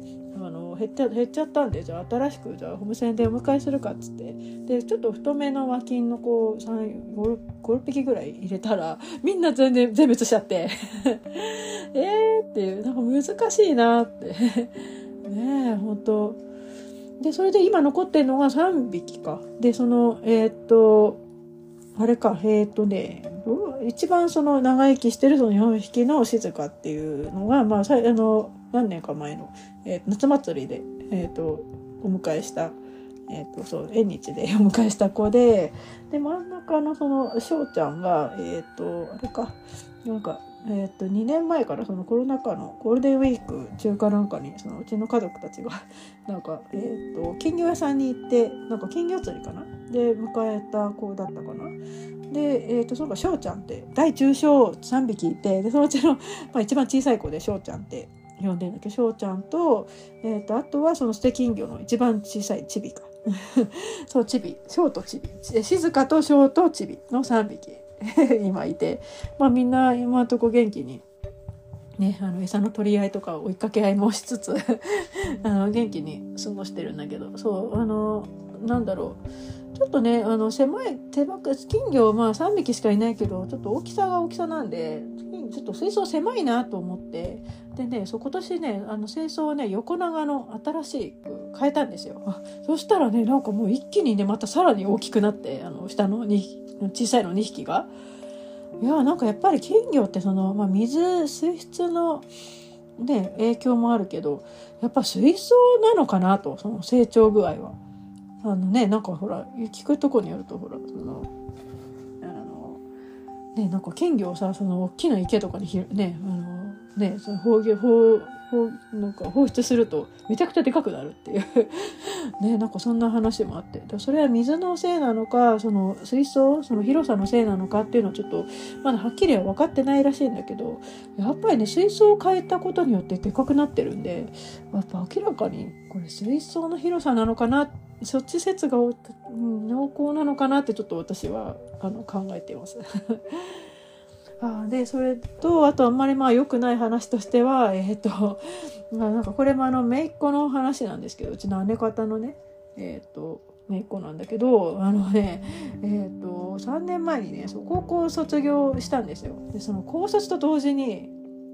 えーとまあ、高卒高校卒業する直前に、えーと、出来婚をしまして。いやちょっとこれも本当びっくりだったんだけど。もうね就職も決まってってさでその就職のために免許も取るっつって免許そうちょうどねそのか、えーと、そう卒そう卒のちょうど卒免を取るところの直前でそう妊娠がそう 分かってああこれはっていうことで。でそれでまあ、で既婚しまして。で就職もだから辞めてでなんと免許なんとか免許はギリギリ取れたのかな。本当はねなんかいけないらしいんだけどで妊娠中あ妊娠中も一応取れるっちゃ取れるけどまあちょっとあの なんか共感がねこう 多めに見て免許免許取れたのかな。うん卒卒卒業して免許も取れたんだけどでそのね姪っ子に下の姪っ子なんだけどさその2号がね 離婚しまして。いやーなんかねなんかもうスピードがすごいよねその。ね高卒で既婚離婚みたいな。この3年での話なんで。いやーちょっとねそれでもうシングルマザーになってしまったんですけどね。いやーねまたねそのね話がね 本当いやもうちょっともうなんかもう不憫でね これもまた あのなんか年下なんですよそのえっ、ー、とあの旦那が元旦那が。で、まあ、先にさ中卒で、まあ、就職してでいわゆるなんか職人っていうの、まあ、よくある感じのあれですよねそのシーンですよね背景がね。うんでまあちょっと先に中卒で、まあ、就職して職人のねその なんか盛んかなんかやってたのかな？で壁塗りとか得意っすよみたいな。で見た目がねあれなんですよ。あのなんか本当あの あのもも本当ヤンキーっぽい感じの。で別に本人ヤンキーじゃないんだけどやっぱちょっとヤンキーっぽい。あなんか中中卒で、まああのえーと、職人やってるんだなっていう感じの見た目の男の子で、でもな中身は性格はすごくいいんだよって、まあ、兄は言ってて。で、まあ、実際性格も良くてで子供の面倒も良かったんだけどまあ残念ながら離婚っていう。まあいろいろ、まあ、あったんだと思うんだよねその2人の間でね。あんまりね詳しくはちょっともうこれ以上話せないんだけど。ででそれで離婚してであのシングルマザーになってでなんかうちのその姉の実家の近くで暮らしてるのかな？実家のマンション借りて暮らしてたところに、まあ、今度はね、まあ、これはいい話なんだけどこの後の、えー、といい話なんですけど、えー、とうちのその姪っ子上の姪っ子が、まあ、ちょっとえっ、と何年何歳か上の姪っ子なんだけど、えーと、ずっとまあずっとフラフラしてたんですよ。その実家にはいるんだけどなんかもう男を特会引っかえみたいな。なんだろうなんか逆にその年下にモテるタイプらしくてでこの間なんか紹介してもらった彼氏彼氏がもうあっという間にもう別れてまた別の新しい彼氏と一緒にいるみたいな。なんかもう何人そう付き合何人ともなんか彼氏を変えてんだろうっていうぐらいすごいモテてて。でそのね姪っ子1号がとうとうねその、まあ、身を固めるっていうかそのやっとそのまあなんかねなんか運命の人と巡り合ったというか。だから年上のその彼と,、えーと、同棲を始めるって言い始めてでその姪っ子1号がその、まあ、シングルマザーで その暮らしてるその姪っ子のかあの1階のそう1階にその姪っ子1号2号が住んでてでその上の階に一緒に同棲始めるって言い始めて。で同じマンションに姪っ子たちが住んでるっていうのがねなんか そうそういうお知らせをいただいて。えーっていう。ちょっとうちの姉の今年の1年ちょっとやばやばないっていう。なんか、ね、かなりこう波乱な1年だったと思うんだけどね。うちの1年よりかはね。いやちょっとねなんかなんかいろいろあんなっていう。人生本当いろいろありすぎるなっていう。まあいいことも悪いことも多分うちの姉とかきっと一緒に来てるとは思うんだけど。なんかねもう本当 ただちょっと落ち着きのないねその、まあ、いい年ではないなかったなと な相次いでいい年いいいことがある年ではなかったなっていう感じの、なんか一年にななりつつあるかなそのうちのねそのごく身内の身辺ではね。あでまあまたね個人の話になんだけどそう人生初のねそう前頭ブリーチでカラーリングをやったんですよ。そうこの、えーと、春ぐらいかな？にやったんだけどそれはね一応目標としては達成できたんで よかったかなっていう。そうこれ前前々回で話したかな？そのでそのそのブリーチはねもうちょっとねもうごめんなさいって感じで もう今はねもう今こうやってあのなんとかこうブリーチがねブリーチした髪を伸ばしてでまたこうやってあのえっ、ー、とそう宿毛矯正がそうずっと今まで長年やってきてでそれができるようになんとか伸ばしてるんだけどさ。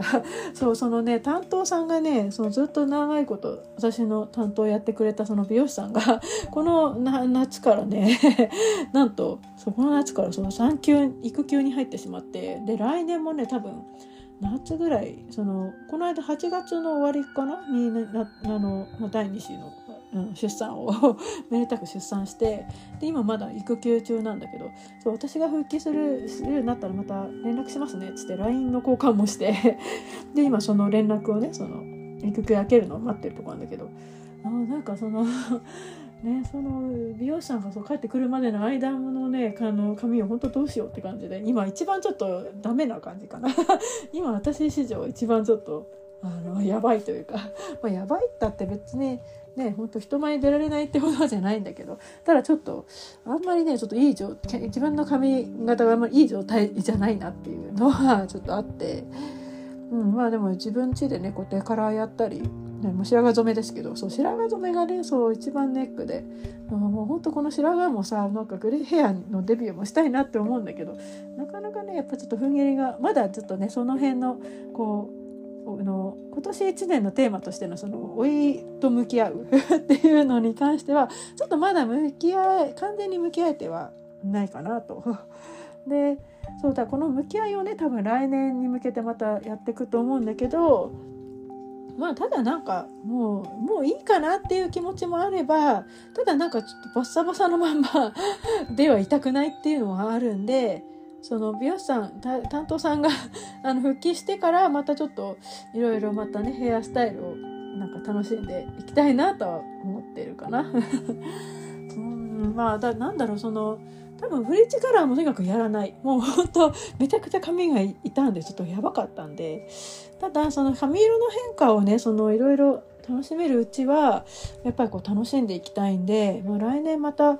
なんだろううんと、まあ、別の美容院になるかもしれないけどなんかそのグレーヘアっていうかその白髪ぼかしとかはちょっと挑戦したいなっていう。なんか白髪ぼかしっていうのはその、えー、と全部をその、えー、と色を染めるんじゃなくて部分的にこうブリーチを入れてそこにカラーをこうなんかグレーっぽいカラーっていうのを入れてだんだんだんだんこの、まあ、グレーヘアなじませるっていうものらしいんだけどあなんかそれやったらね今の私のヘアスタイルでもいけるかなっていう髪質でもいけるかなと思ってるんで、まあ、なんか来年ちょっとまあなんだろうとか表に出る いい機会があればねなんかそういうふうにねあの楽しんでやっていこうかなって今考えてます。はいでそうだね、まあ、来年の目標の話はそうかこの後に話すんで えっと、まあ、とりあえず、えーと、と人生オブザイヤーでした。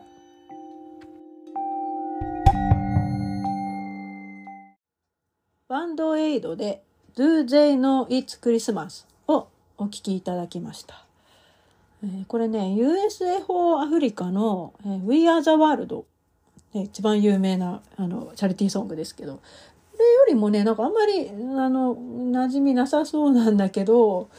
なんか実はこの曲がね、一番そのチャリティーソングの先駆け、なんだよね。あの、いわゆるそのスーパースターが出揃って ね、あの、歌うっていう。で、まあ一応ね、そのなおかチャリティーソングかつ、まあ一応クリスマスソングで、なんだけど、あの、そう、この間ね、このラジオで、そう、実はラジオでさ、なんか久しぶりにこれ聞いて、あ、なんか、普通にクリスマスソングじゃだったんだっていう、まあちょっと気づきが、改めての気づきがあったのと、なんかそう曲単体としてもなんかすごく、なんかいいなっってなんかね聞き返してえいいなと思って、まあ、ちょっとかけてみたんですけど あの改めて聞いてみるとそのこれねあのウルトラボックスのミッチー・ユーロが、えーとまあ、ボブ・ゲルトと組んで、えーと、作った曲なんですけどあなんかすごく曲調がさウルトラボックスっぽいなっていう あのベースのラインとかさなんかねあのあのコーラスのとことかさなんかあの感じがねすごくあなんかめっちゃユーロだなっていうかウルトラボックスだなって なんか改めて気がついてあすごくいいじゃんっていう。ね、であのまあなんかこの曲のねそのバックグラウンドについてそのかけるにあたってでちゃんとね曲について調べなきゃって思ってさ 改めてこう調べてみたんだけどあのなんだろうあのこの歌詞がねすごくなんか当時批判があったらしくてさでそのまあ、どんな部分かっていうとその「Well tonight thank God it's them instead of you」えーと、それが自分でなく彼らだ彼らだったことに今夜感謝しようとかあとそのまああの、えーと、サビのところで歌ってる「Feed the world」ってとこねその世界に食料をって言ってるんだけどこのさなんかここのフレーズがねすごくなんだろう。なんか偽善的だっていうかなんかひどいっていう。ね批判が当時あって、うん、あのねなんかさこのなんだその要するにそのアフリカのね飢餓が問題に、ね、世界的な問題になっていてでそれをまあ救おうとして、まあ、この曲とこのユニ、ね、このプロジェクトが生まれたわけなんだけどなんかそのその参加してるミュージシャンたちがすごく上から目線というかさその 自分たちは裕福でまあ、いわゆる先進途上、ね、なんかね、あの先進国で。で、発展途上国であるそのアフリカとかね、その飢餓に苦しんでいる国々に 対して、こうなんか上からね、下へ手を差し伸べてやるぞっていう姿勢にも捉えかねないというか、かそういうふうにも聞こえるよねって。ね、その世界に食料っていうフレーズとあとその、ね、それ自分たちじゃなくて彼らがね 彼らだったことに感謝しようみたいなさ、ね、自分たちじゃなくてよかったみたいなさ。なんかそういう風にねこれは捉えられてでも、ね、本当はそれすごく批判を受けたらしくていたんだけどまあ結局ボーグ・ゲルドたちはこのままこの曲でねでしかもボノに歌わせたっていうね U2 のボノに このフレーズ歌わせたっていうのがなんかなんだろう。なんか私が考える、まあ、私の解釈としてはなんかさこれってその自分たちじゃなくて彼らでよ彼ね彼らでよかったねっていうのってさ多分さ本音で言ってるんじゃなくってだみんながそう思ってるでしょっていうさその皮肉だと思うんだよね。そのひなんだろう。うんとうん。なんていうのかな。なんかさあのその UK 特有のさなんか皮肉さっていうのかな。なんかあのみんなんかみんながこう思ってるでしょみたいなことを結構こうすごくズバッと言うところにさその UK らしさの皮肉 UK の皮肉らしさが出てると思うんだけどでそなんかそこをさなんかそういうふうになんか解釈できるんじゃないかなっていう。だから結構痛烈なだからそのうんあのなんか皮肉だと思うんだよねこれこの曲って。それがテーマになってるんだよね。そのみんなにその問題を定義させようっていうそのこの世界的なねその問題を定義さ定義してみようっていうさその呼びかけがこのバンドエイドだったと思うんだよね。うん、でなんかこのちなみにこのバンドエイドはまあ何回かこう復活というかあの また再カバーを何度もやってるらしくてあの違うメンツでねそのえーと、最新だと2014年って書いてあるな。えっ、ー、とまあなんだけどなんかさあのこれさ今こそさコロナ禍でさ世界中苦しんでたじゃんなんかね2020年から。なんかその時にさできなかったのかなっていうさ ねまあただその別のプロジェクトとしてその医療従事者にねなんかこう手をなんかねあの感謝をっていうようなさ世界的なそのミュージシャンのさプロジェクトあったけどさなんかそれは私も生放送で あの深夜見てたりとかね、はい、やったけどなんかなんかあれこそそのバンドエイドでねそのやってほしかったなっていうのは、うん、あるからな。うんまあでもね、もうなんか、そのバンドエイドやってる人たちももう相当高齢なので なんか新しい世代でね、なんかこういう、ね、なんかチャリティーができたら、まあいろんなね、その、えっ、ー、と、小さい、ね、規模でさ、きっとその、小あの、ね、有名なアーティストが、ちょね、個人的にやったりとかはあると思うんだけど、なんかこういうさ、本当に夢のプロジェクト的なさ、なんかワクワクするようなメンツでさ、なんかメンバーで、ね本当誰々参戦みたいなさスマブラじゃないけどさなんかねこういう誰々なんかこうみんながこう一堂に会してスーパースターがっていうのはさなんかまた、まあ、見てみたいなっていうのはちょっとあるよね。うん、はい、えーと、バンドエイドで「越デーのいつクリスマス」でした。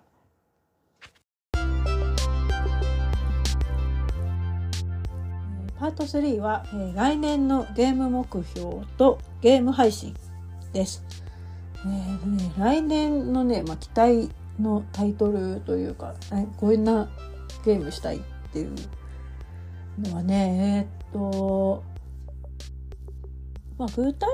的にはね、そうだな、えー、っとね、来年リリースの期待タイトルからじゃあちょっと先に話すと、あの、フォースポークンっていう、あのね、ニューヨークに住むなんか女の子が、なんか突然異世界異世界へ飛ばされちゃってそうこれですよ。あのやっぱりあれですよ。ゲームにも異世界転生。転生じゃないけど、まあ、異世界世界ブーム来てるのかなと思うんだけど。で世界に飛ばされてでなんかねあのブレスレットがいて金のブレスレットがなんか喋るんだよね。で喋るその魔法のブレスレットがもう腕につけて、うん、でそれでねなんかその力で魔法の力で戦うっていう。なんかそういう物語らしいんだけどなんかこの間そのトレーラーを見てさなんかすげえ面白そうだなと思って。この魔法のさ使い方なんか魔法魔法とかあとあのパルクールか。そうそうなんかねパルクールもできるらしいんだよねその異世界の中で。なんかそのアクションもあって魔法のね魔法アクションにパルクールっていうのがなんかすごいなと思って。なんか今っぽいくもあるなんか ねでそのさなんか喋るその魔法のブレスレットがさなんかその男性らしいんだよね。でその男性と女性でさなんかちょっとバディものみたいなのをちょっと期待しちゃったりしてさ。なんかほら多分あれなんだよきっと。あのまああのこれ見た感じではちょっとまだはっきり分かんないけど多分その魔法のブレスレットはものすごい生意気な口を聞いてさなんか こんなのとくっつくんじゃないかったみたいなさ。なんかその女の子をそう主人公を突き放すようなことを言うんだけどなんかあ逆かもしれないもしかしたらその女の子が「なんであんたがこんなの私の腕にくっついてくんだよ」みたいなさ だか最初そういうちょっといがみ合ったりするんだけどだんだんだんだんこうね一緒に戦っていくうちに心を通じ合っていくみたいなさなんかそういうねバディものをちょっと期待しちゃうかなみたいな。うん、なんかだからちょっとね、あのー、楽しみかな。PS5 で出るらしいけどまあ PS5 はもうちょっと手に入らないのがもう ほぼ手に入らない状況なのでもしかしたら PC の方でまたやろうかなって今ちょっとあの考えてます。あとねそうだね「ゼルダ」の新作もそう5月に出るってことで今ちょっとなんかネット見たらあのなんか審査が通ったっていう ね。審査通ったよっていうことらしいのでもうこれはね、いよいよ発売が、ね、もうまだ半年か。近くあるけど。そうねそれでなんか私そんなにね実はあの、まあ、前回のその前作の「ブレス・ブ・ザ・ワイルド」とか「ブレス・オブ・ワイルド」はねそこまでねなんかみんながほら最高最高っていうほどねなんかテレビのほらなんかゲーム総選挙でもさなんか1位になったぐらいの。なんかだけどなんかそこまでね思い入れなくてで途中までやってちょっとやめちゃったんだよね。そう実はねあのまあ他にややりたいゲームがあったからかわかんないけどなんか思ったほどそんなにハマってなかったかなと。やることがすごくねオープンワールドなんですごく多いっていうのもあるんだけどそうねだからあのそんなにハマりきらなかったんだけどまあなんかまあ、一応その新作ね出るってことなんで、まあ、一応その予習としてまた「ベース・オブ・ワイルド」また再開しても、まあ、最初からね一からやり直してもいいかなって今ちょっとあの まあなんだろうえっ、ー、と備えはしておこうかなって今あの考えてます。うん、であとねあとねまあ私のもうある意味ライフワークじゃないけどそのゲーム的なそのライあの注目としてはそのこれねちょっと去年ぐらいから注目してるあの動きなんですけどそのゴースト・オブ・ツシマに、えーと、で今年はねそうゴーストワイヤー東京っていうねその、まあ、同じゴーストゴーストでもうゴーストつながりなにもなってるんだけど、まあ、もう一個大きなつながりとしては日本つながりその日本を舞台にしたゲーム日本舞台芸っていうのにね私今すごく注目しておりましてもうね視線をそう送りまくってるんですよ。でそれででその日本が舞台のゲームって、まあ、いっぱいあるけど、まあ、いわゆるその和風ファンタジー的なものじゃなくて和物とかさそういうのじゃなくって本当にその具体的なその日本のある時代とかある場所をその、えーと、ロケーションにして、えー、いう設定のゲームっていう前提でまあいろいろなんか最近すごくそういうタイトル多いなって思ってさなんか発表されるタイトルもそうだしなんかやったらなんかみんな日本に注目しすぎてねっていうのが目に留まってでそれでねその間ブログでね全部それまとめたんですよ。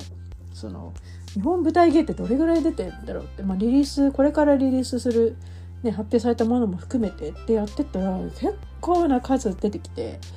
でねその中だと,、えーとまあ、来年出るかちょっとわからないんだけどえっ、とねそうこのなんか今年かな？これも今年発表されたタイトルでこれは何だろう？っていうのがあったのがえそうそう日本大好きそうこれだ。えっとそう昭和米国物語っていうね。なんかこれすごいちょっとめっちゃ一番気になってるやつで。でこれ何がどうすごいかっていうと大事マンブラザーズバンドの「それが大事」が主題歌らしいんだよね。そう なんかでそれでなおかつ、えーと、なんか昭和の8昭和80年代の流行文化をリスペクトしてるっていう昭和80年だよ。っていうかだから昭和がもしその64年で終わらなくて80年まで続いていたらみたいななんか「if」もちょっと入ってるのかな。でそれをまあ B 級映画のノリで味わえるように制作されたっていう RPG らしいんだよね。北米大陸でのロケーションなんだけどなんかその日本のそのだからそのいろんなその文化が出てくるらしいんだよね。だから日本だからなんだろうっていうそのどういうバックグラウンドなんだろうっていうでなんか調べたらその中国のスタジオのなんか制作スタッフは本当に至って真面目にその日本文化へのそのあの憧れをねそのリスペクトをしていてそれをゲームでその表現したいと。いうことらしいんだけど なんかでもね、まあ、デモ見る感じだとデモっていうかそのもうトレーラー見る感じだともうこれちょっと微妙だなっていう もう B 級まあなんだいわゆるバカゲー感がすごいもう本当醸し出されていてすごいなんか芳醇なもうバカバカ税感がそうもうなんかもう出てるんだけどすでにだからちょっとねあのもしかしたら期待外れかもしれないけどなんかそのねそのゲーム制作人のそのね中国のねあの日本憧れのねそのあの志をね受け止めてみたいんでもうこれちょっと絶対プレイしようかなって思ってます。あとはねまあいろいろ出てるんだけ？でも予定で出てるんだけどなんかやっぱあれだね。あのうんとなんかちょっとそのペーパーウェーブ感のあるその日本とペーパーウェーブっていうのかな？なんかそういうのがフィーチャーされてる作品がね結構ねなんか、うん、あの新作の発表ですごく多いかな。うん、もう一個ね気になるのは、えーと、レイン。っていうね、えーと、PS3 で出たタイトルの、えーと、クリエイターが作った、えーとまあ、の制作の、えーと「東京ストーリーズワーキングタイトル」っていうあのえーと、なこれビクセルのなんかこれもやっぱ渋谷の街並みみたいな都会の街並みの、えーと、ピクセルアートのグラフィックでなんかこうウォーキングシミュレーターっていうのかな東京の街並みをこう歩くウォーキングシミュレーターアドベンチャーっていうのかな。なんか詳しくはまだはっきりジャンルもちょっと分かってないんだけどまあ多分ウォーキングシミュレーター系なんだろうなっていう。あのウェインがね実際そういう感じの街並み歩くっていうなんかあのシステムのゲームだったんで、ま、そこはちょっと期待してみたいかなっていう。もうねなんかすごいいっぱいあるんですよ。その あの日本舞台ゲーっていうのが。で一番でっかいところで言うと、まあ、ごく最近、ね、えっと、発表された中ではあの「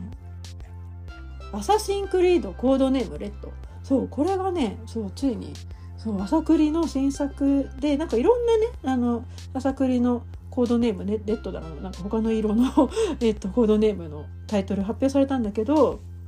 なんかねどうやらねえっ、ー、と日本舞台っていうのがレッドらしいんだよね。で中国が舞台のジェイドとあとヨーロッパが舞台と噂されるヘクサっていうなんかいろいろあるんだけどでも日本が舞台はもうこれあのビジュアル見たかも限りではもう本当にもう忍者のねそういわゆるその忍者アサシンですよ。そうついにねそう朝栗も忍者やるかっていうねそうジャパニーズ忍者、うん、であの実際にその忍者は主人公の封建時代が舞台ってことなのでやっぱりねその、まあ、対馬もそうだったけど日本封建時代ブーム絶対そう世界的に来てんだなっていうのをこれは確信したね。でまあでも時代交渉もきっとほらガチだからさ朝栗シリーズはねだからもうこれも絶対にその期待したいなっていう。であと,、えーと、そのサイバーパンクをねその、えーと、生み出した、えーと、CD プロジェクトレッドの、えー、と元、まあ、制作者の、えー、と人がなんか政治スタジオを設立してでそれがねまたね またもやその封建時代の日本をその舞台とする、まあ、忍者芸なんだかなっていう。もうこれもだあのビジュアルしか出てないんだけどこれもきっとだから、まあ、忍者ゲームなんだなっていうのがもうなんだろうねなんでそんな忍者みんな忍者に憧れてんのっていう。だってさ別に新作でそんな忍者がさ出てるものってないでしょ？今日本で忍者モチーフのものってさね、だからそれこそだから本当黒澤明とかね、えーと、影の軍団とかさ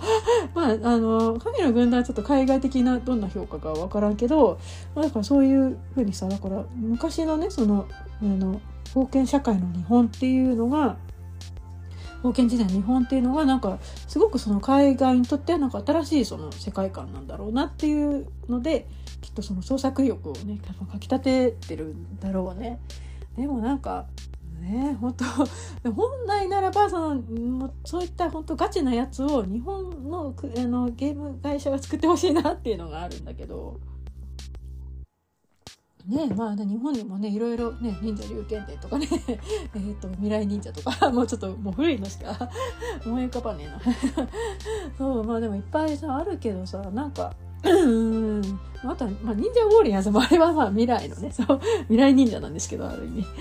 なんかねそういうのはあるまあよ良きそのね忍者ゲームはあるけどただねちょっと本当のそのガチな感じのやつっていうのをそのそのガチな日本ゲーを日本のゲームクリエイターゲーム会社作ってくれっていうのがまあ本当のねあの本 本心ですね。うんでえー、っと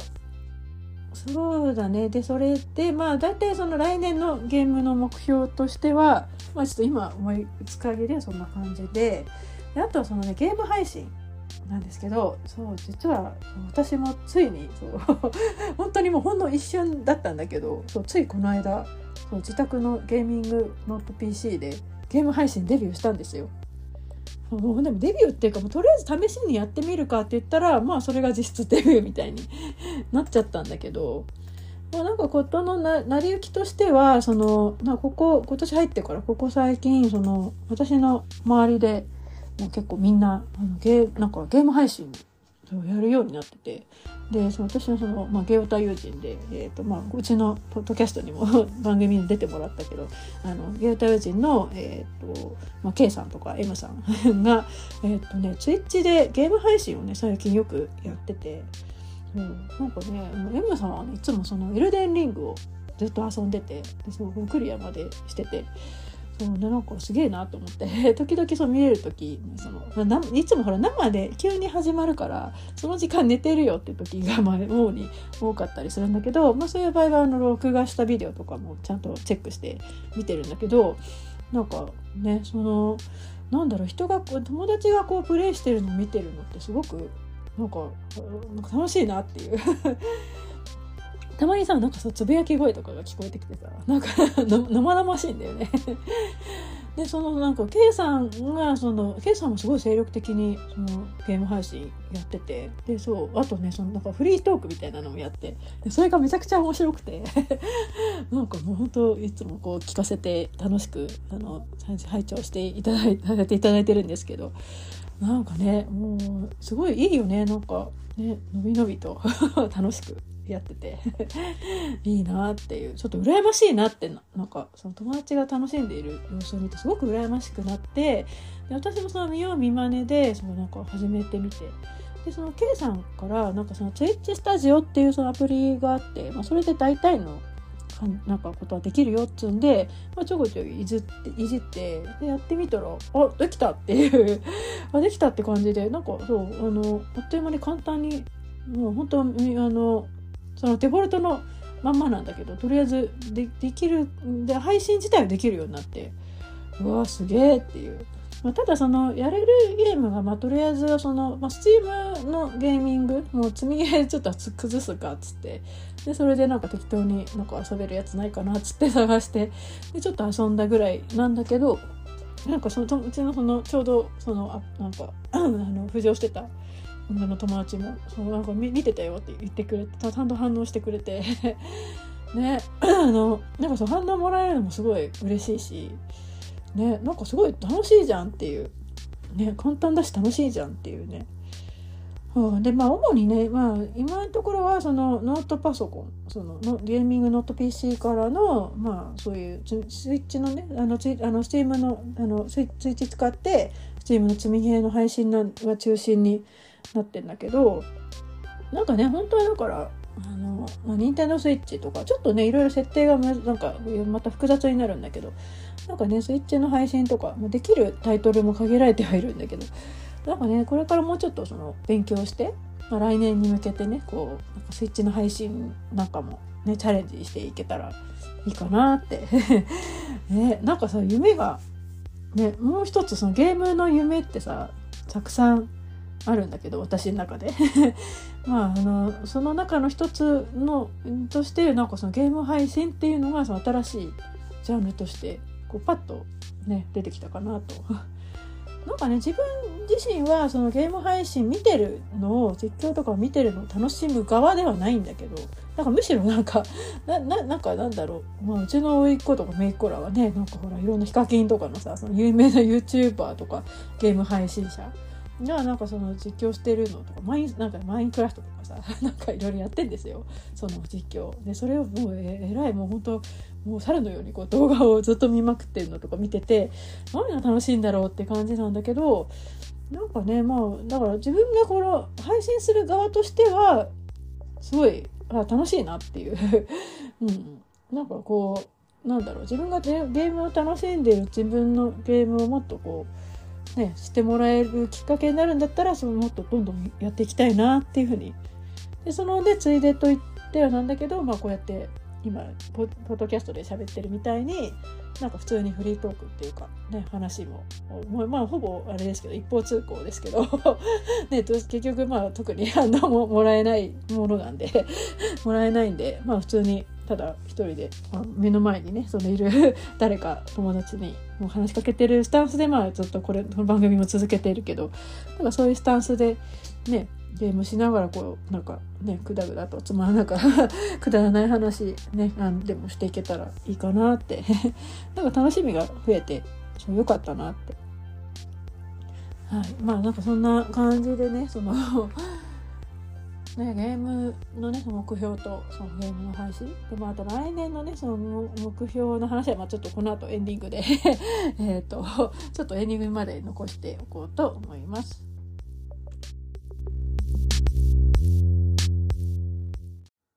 サニーデイサービスでクリスマス、えホワイトファルコンブルークリスマスリミックスドバイ小西康春をお聞きいただきました。えちょっと長いですね。えっと、まあ、要は、その、えっ、と、ピッチカート5の小西康春の、えっ、と、アレンジ曲なんですけど、この曲ね、PV がもものすごく良くて、良、いいっていうか、なんか、ちょっと、ちょっとやばくて。あのね、なんか渋谷のね、雑踏でさ、なんかカップルが、なんかね、どうする？とか、クリスマスどうするよ？とか言って、なんかさ、話してるうちに、なんかそのうち血は喧嘩になっちゃうんだよね。なんか、あの、バイト先の誰かから、彼女の、あの、携帯に電話かかってきて、おい、誰だよ、男かよ？前？とか言って、で、ちょっと DV っぽい彼氏が、なんかちょっと切れて、で、血話喧嘩を始めちゃうんですよ。で、その血話喧嘩始めて、いやーって、なんか、わやわややってるうちに、なんかいきなり、そうなんか最初さだからドラマを見ている感じだったんだけどそれがいきなりなんか恐竜の化石の頭のかぶったなんか赤い服を着た女の子がドーンっていきなりぶつかってきてあのどこに。でそっからなんかいきなりなんかなんだろうその PV の世界になんか引き込まれていくんだけどなんかそのその展開がなんかものすごい唐突すぎてもうなんかさ、さ、あの、なんかほら、よくあの、ネットでもあるけどさ、なんかさ、エロ漫画見てたと思ったらさ、いきなりなんか 男塾のさ、あのコラージュでよくあるけどさ、バーンってなって、今まで見てたエロ漫画はみたいなさ、なんかすげえいいところでさ、いきなりなんか、現実に引き戻されるみたいなさ、なんかほんとあんな感じの感想で。んで、あの、まあなんかなんやかんやとその 恐竜頭の女の子となんかその DV 彼彼が なんか都内をこうぐるぐる回ってで最後はなんか彼女の家にこう彼が持って仲直りっていうのかな。なんかそんな感じの内容だったと思うんだけど。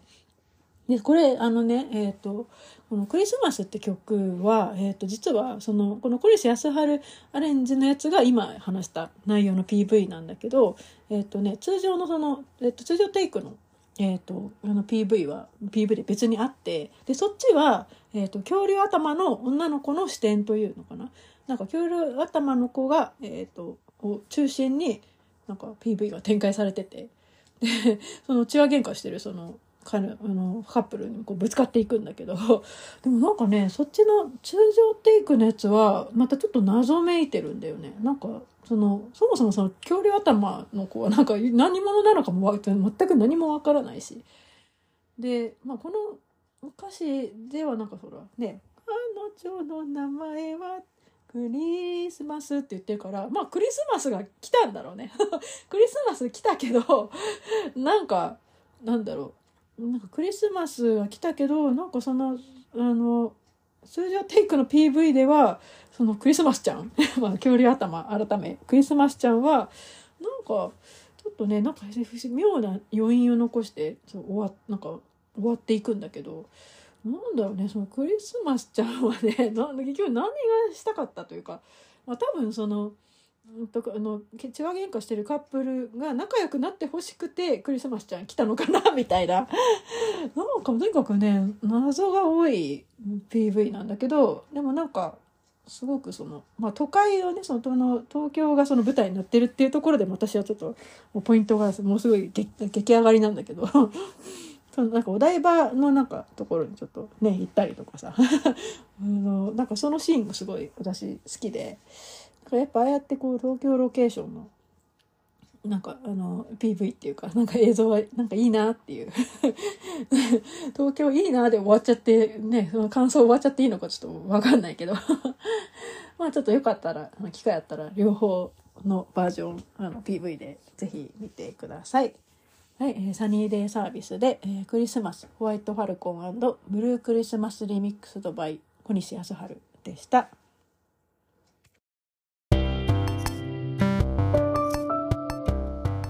Listen to Me 熱情第23回目。エンディングです、えー、お別れの曲は Wizard で毎日がクリスマス。I wish it could be Christmas every day です、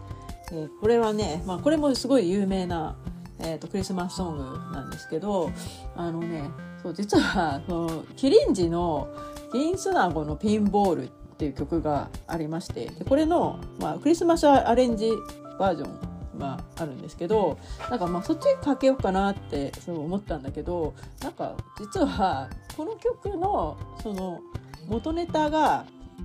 このウィザードのこの毎日がクリスマスだっていうのを今今更知ってあ確かに、うん、メロディーラインが、なんかこのブギウギ感っていうのかな？そ のがまあちょっとまんまだなっていう まんま毎日がクリスマスだなって。それだと後々気がついたことなんですけどなんでまあちょっとオリジナルの方を、今日はかけようかなと。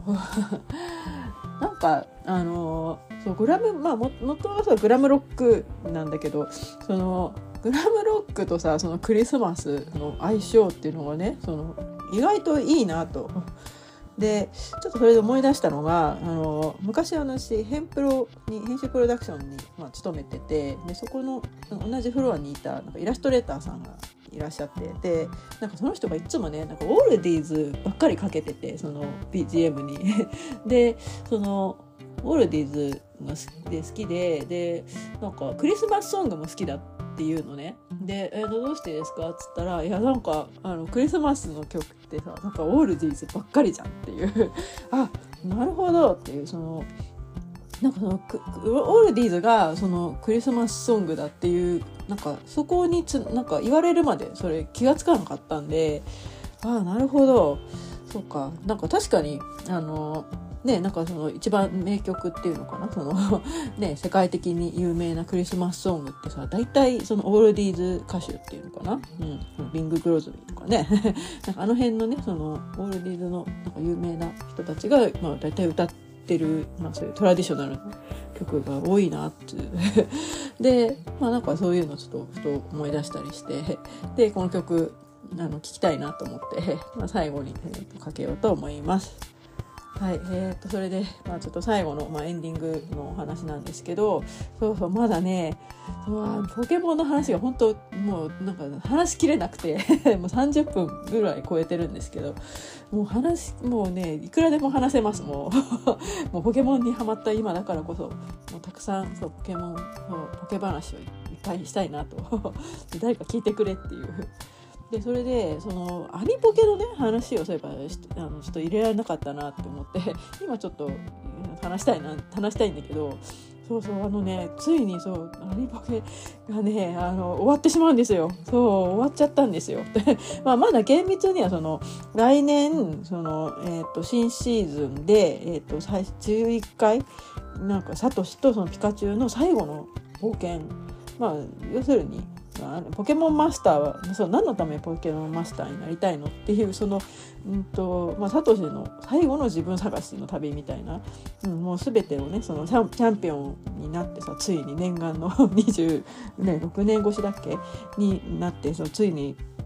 サトシがあの、まあ、優勝してでもうね目標を果たしたんだけど、まあ、本当のその目標っていうか夢っていうのはそのポケモンマスターになることっていう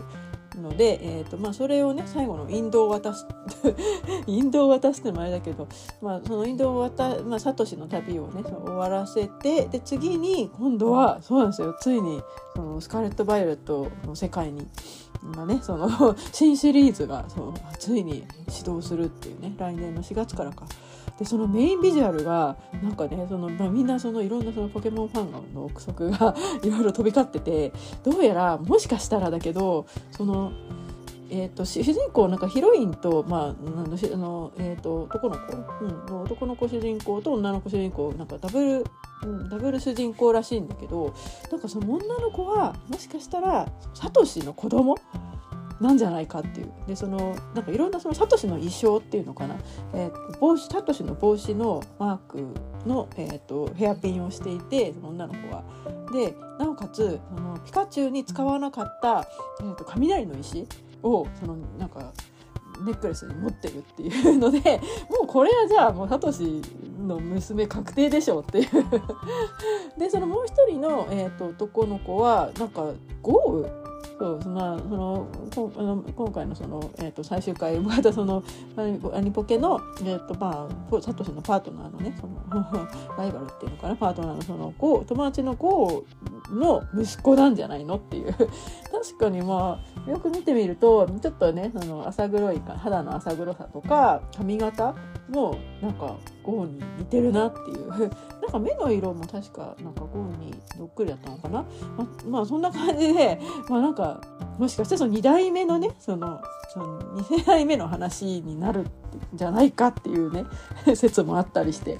いやーなんかね今ほらすごくさあのね、こうやってさなんか思いっきりこのポケモン世界をさ楽しんでいる中でこれまたねそのアニメの方でもこう新しいシリーズがこう始まっていくっていうのがなんかすげえなんかこんなに楽しみが、ね、人生でこんなに楽しみがあっていいのっていうぐらいもう今こうポケモンの世界を満喫してるんでほんと楽しみでめちゃくちゃ楽しんでるんでもうね本当家にもポケモングッズが めちゃくちゃそう増えてしまいそしてもう、えっと、来週か。来週ねそうミスドのミスドポケモンのねグッズがそう福袋が出るんですよ。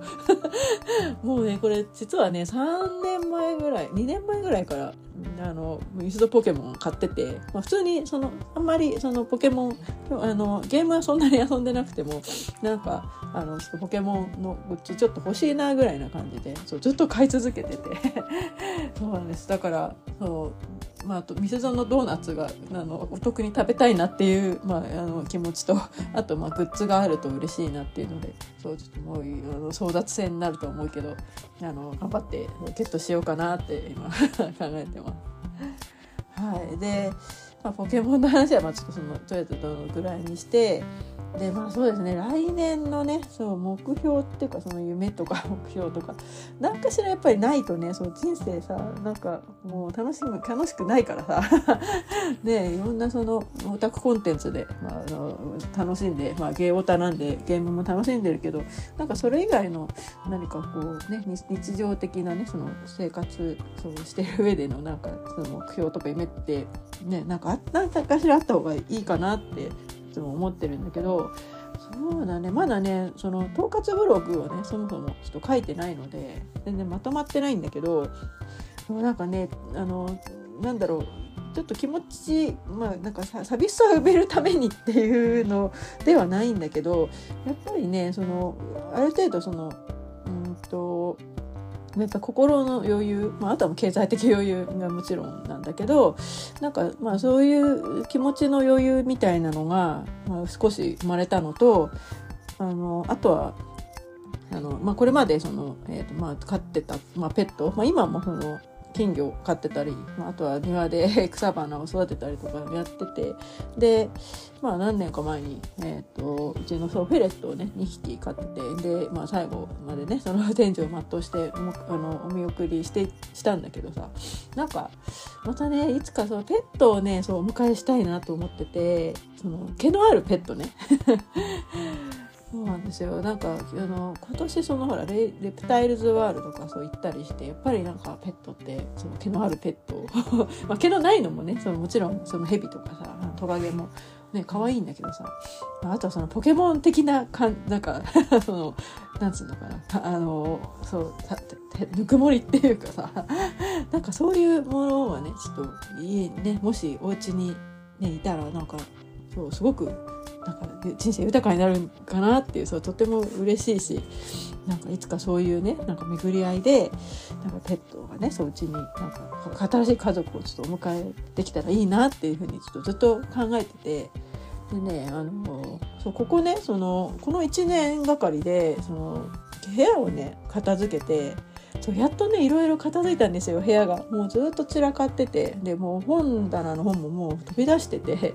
もうこれちょっといい加減その断捨離していこうってことでで うちの家族と一緒にもういらない本をもう全部そうちょっとあの処分したり 売ったりしてとか、うん、あとはもうなんか使わない収納とかももう全部せ中身整理してちょっと処分ゴミ粗大ごみとかに処分してとかもういろいろこうあれこれ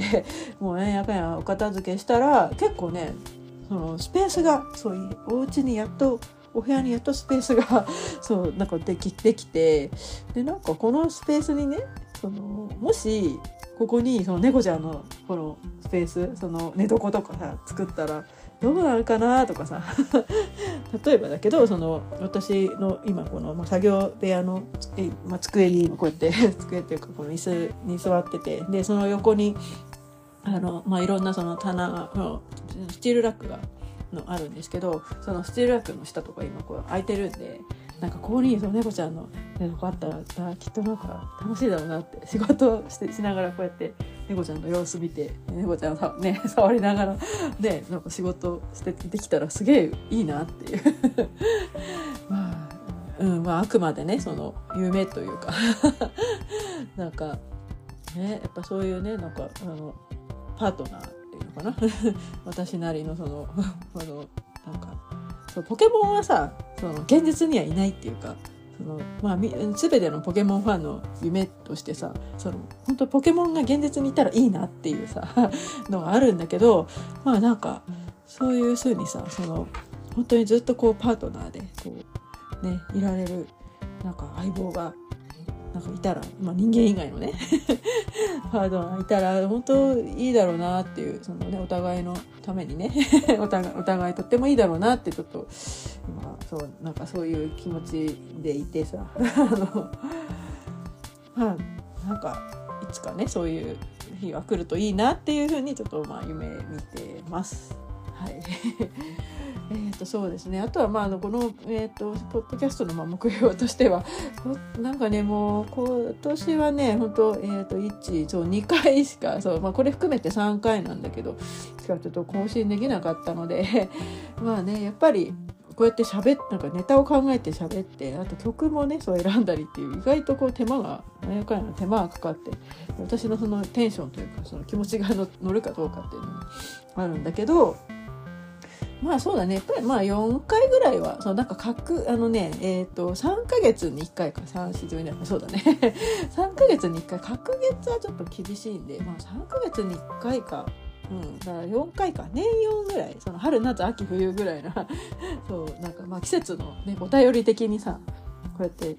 あの更新できたらいいなっていうふうに なんかあのそういう目標でちょっとあの頑張ろうと思います。はい、えーとまあね、年末も本当てかもう本当ねあの、まあ、明日で実はその クリスマスイブっていうものすごい慌ただしい中でこうやって、えーと、ちょっとこうやって番組を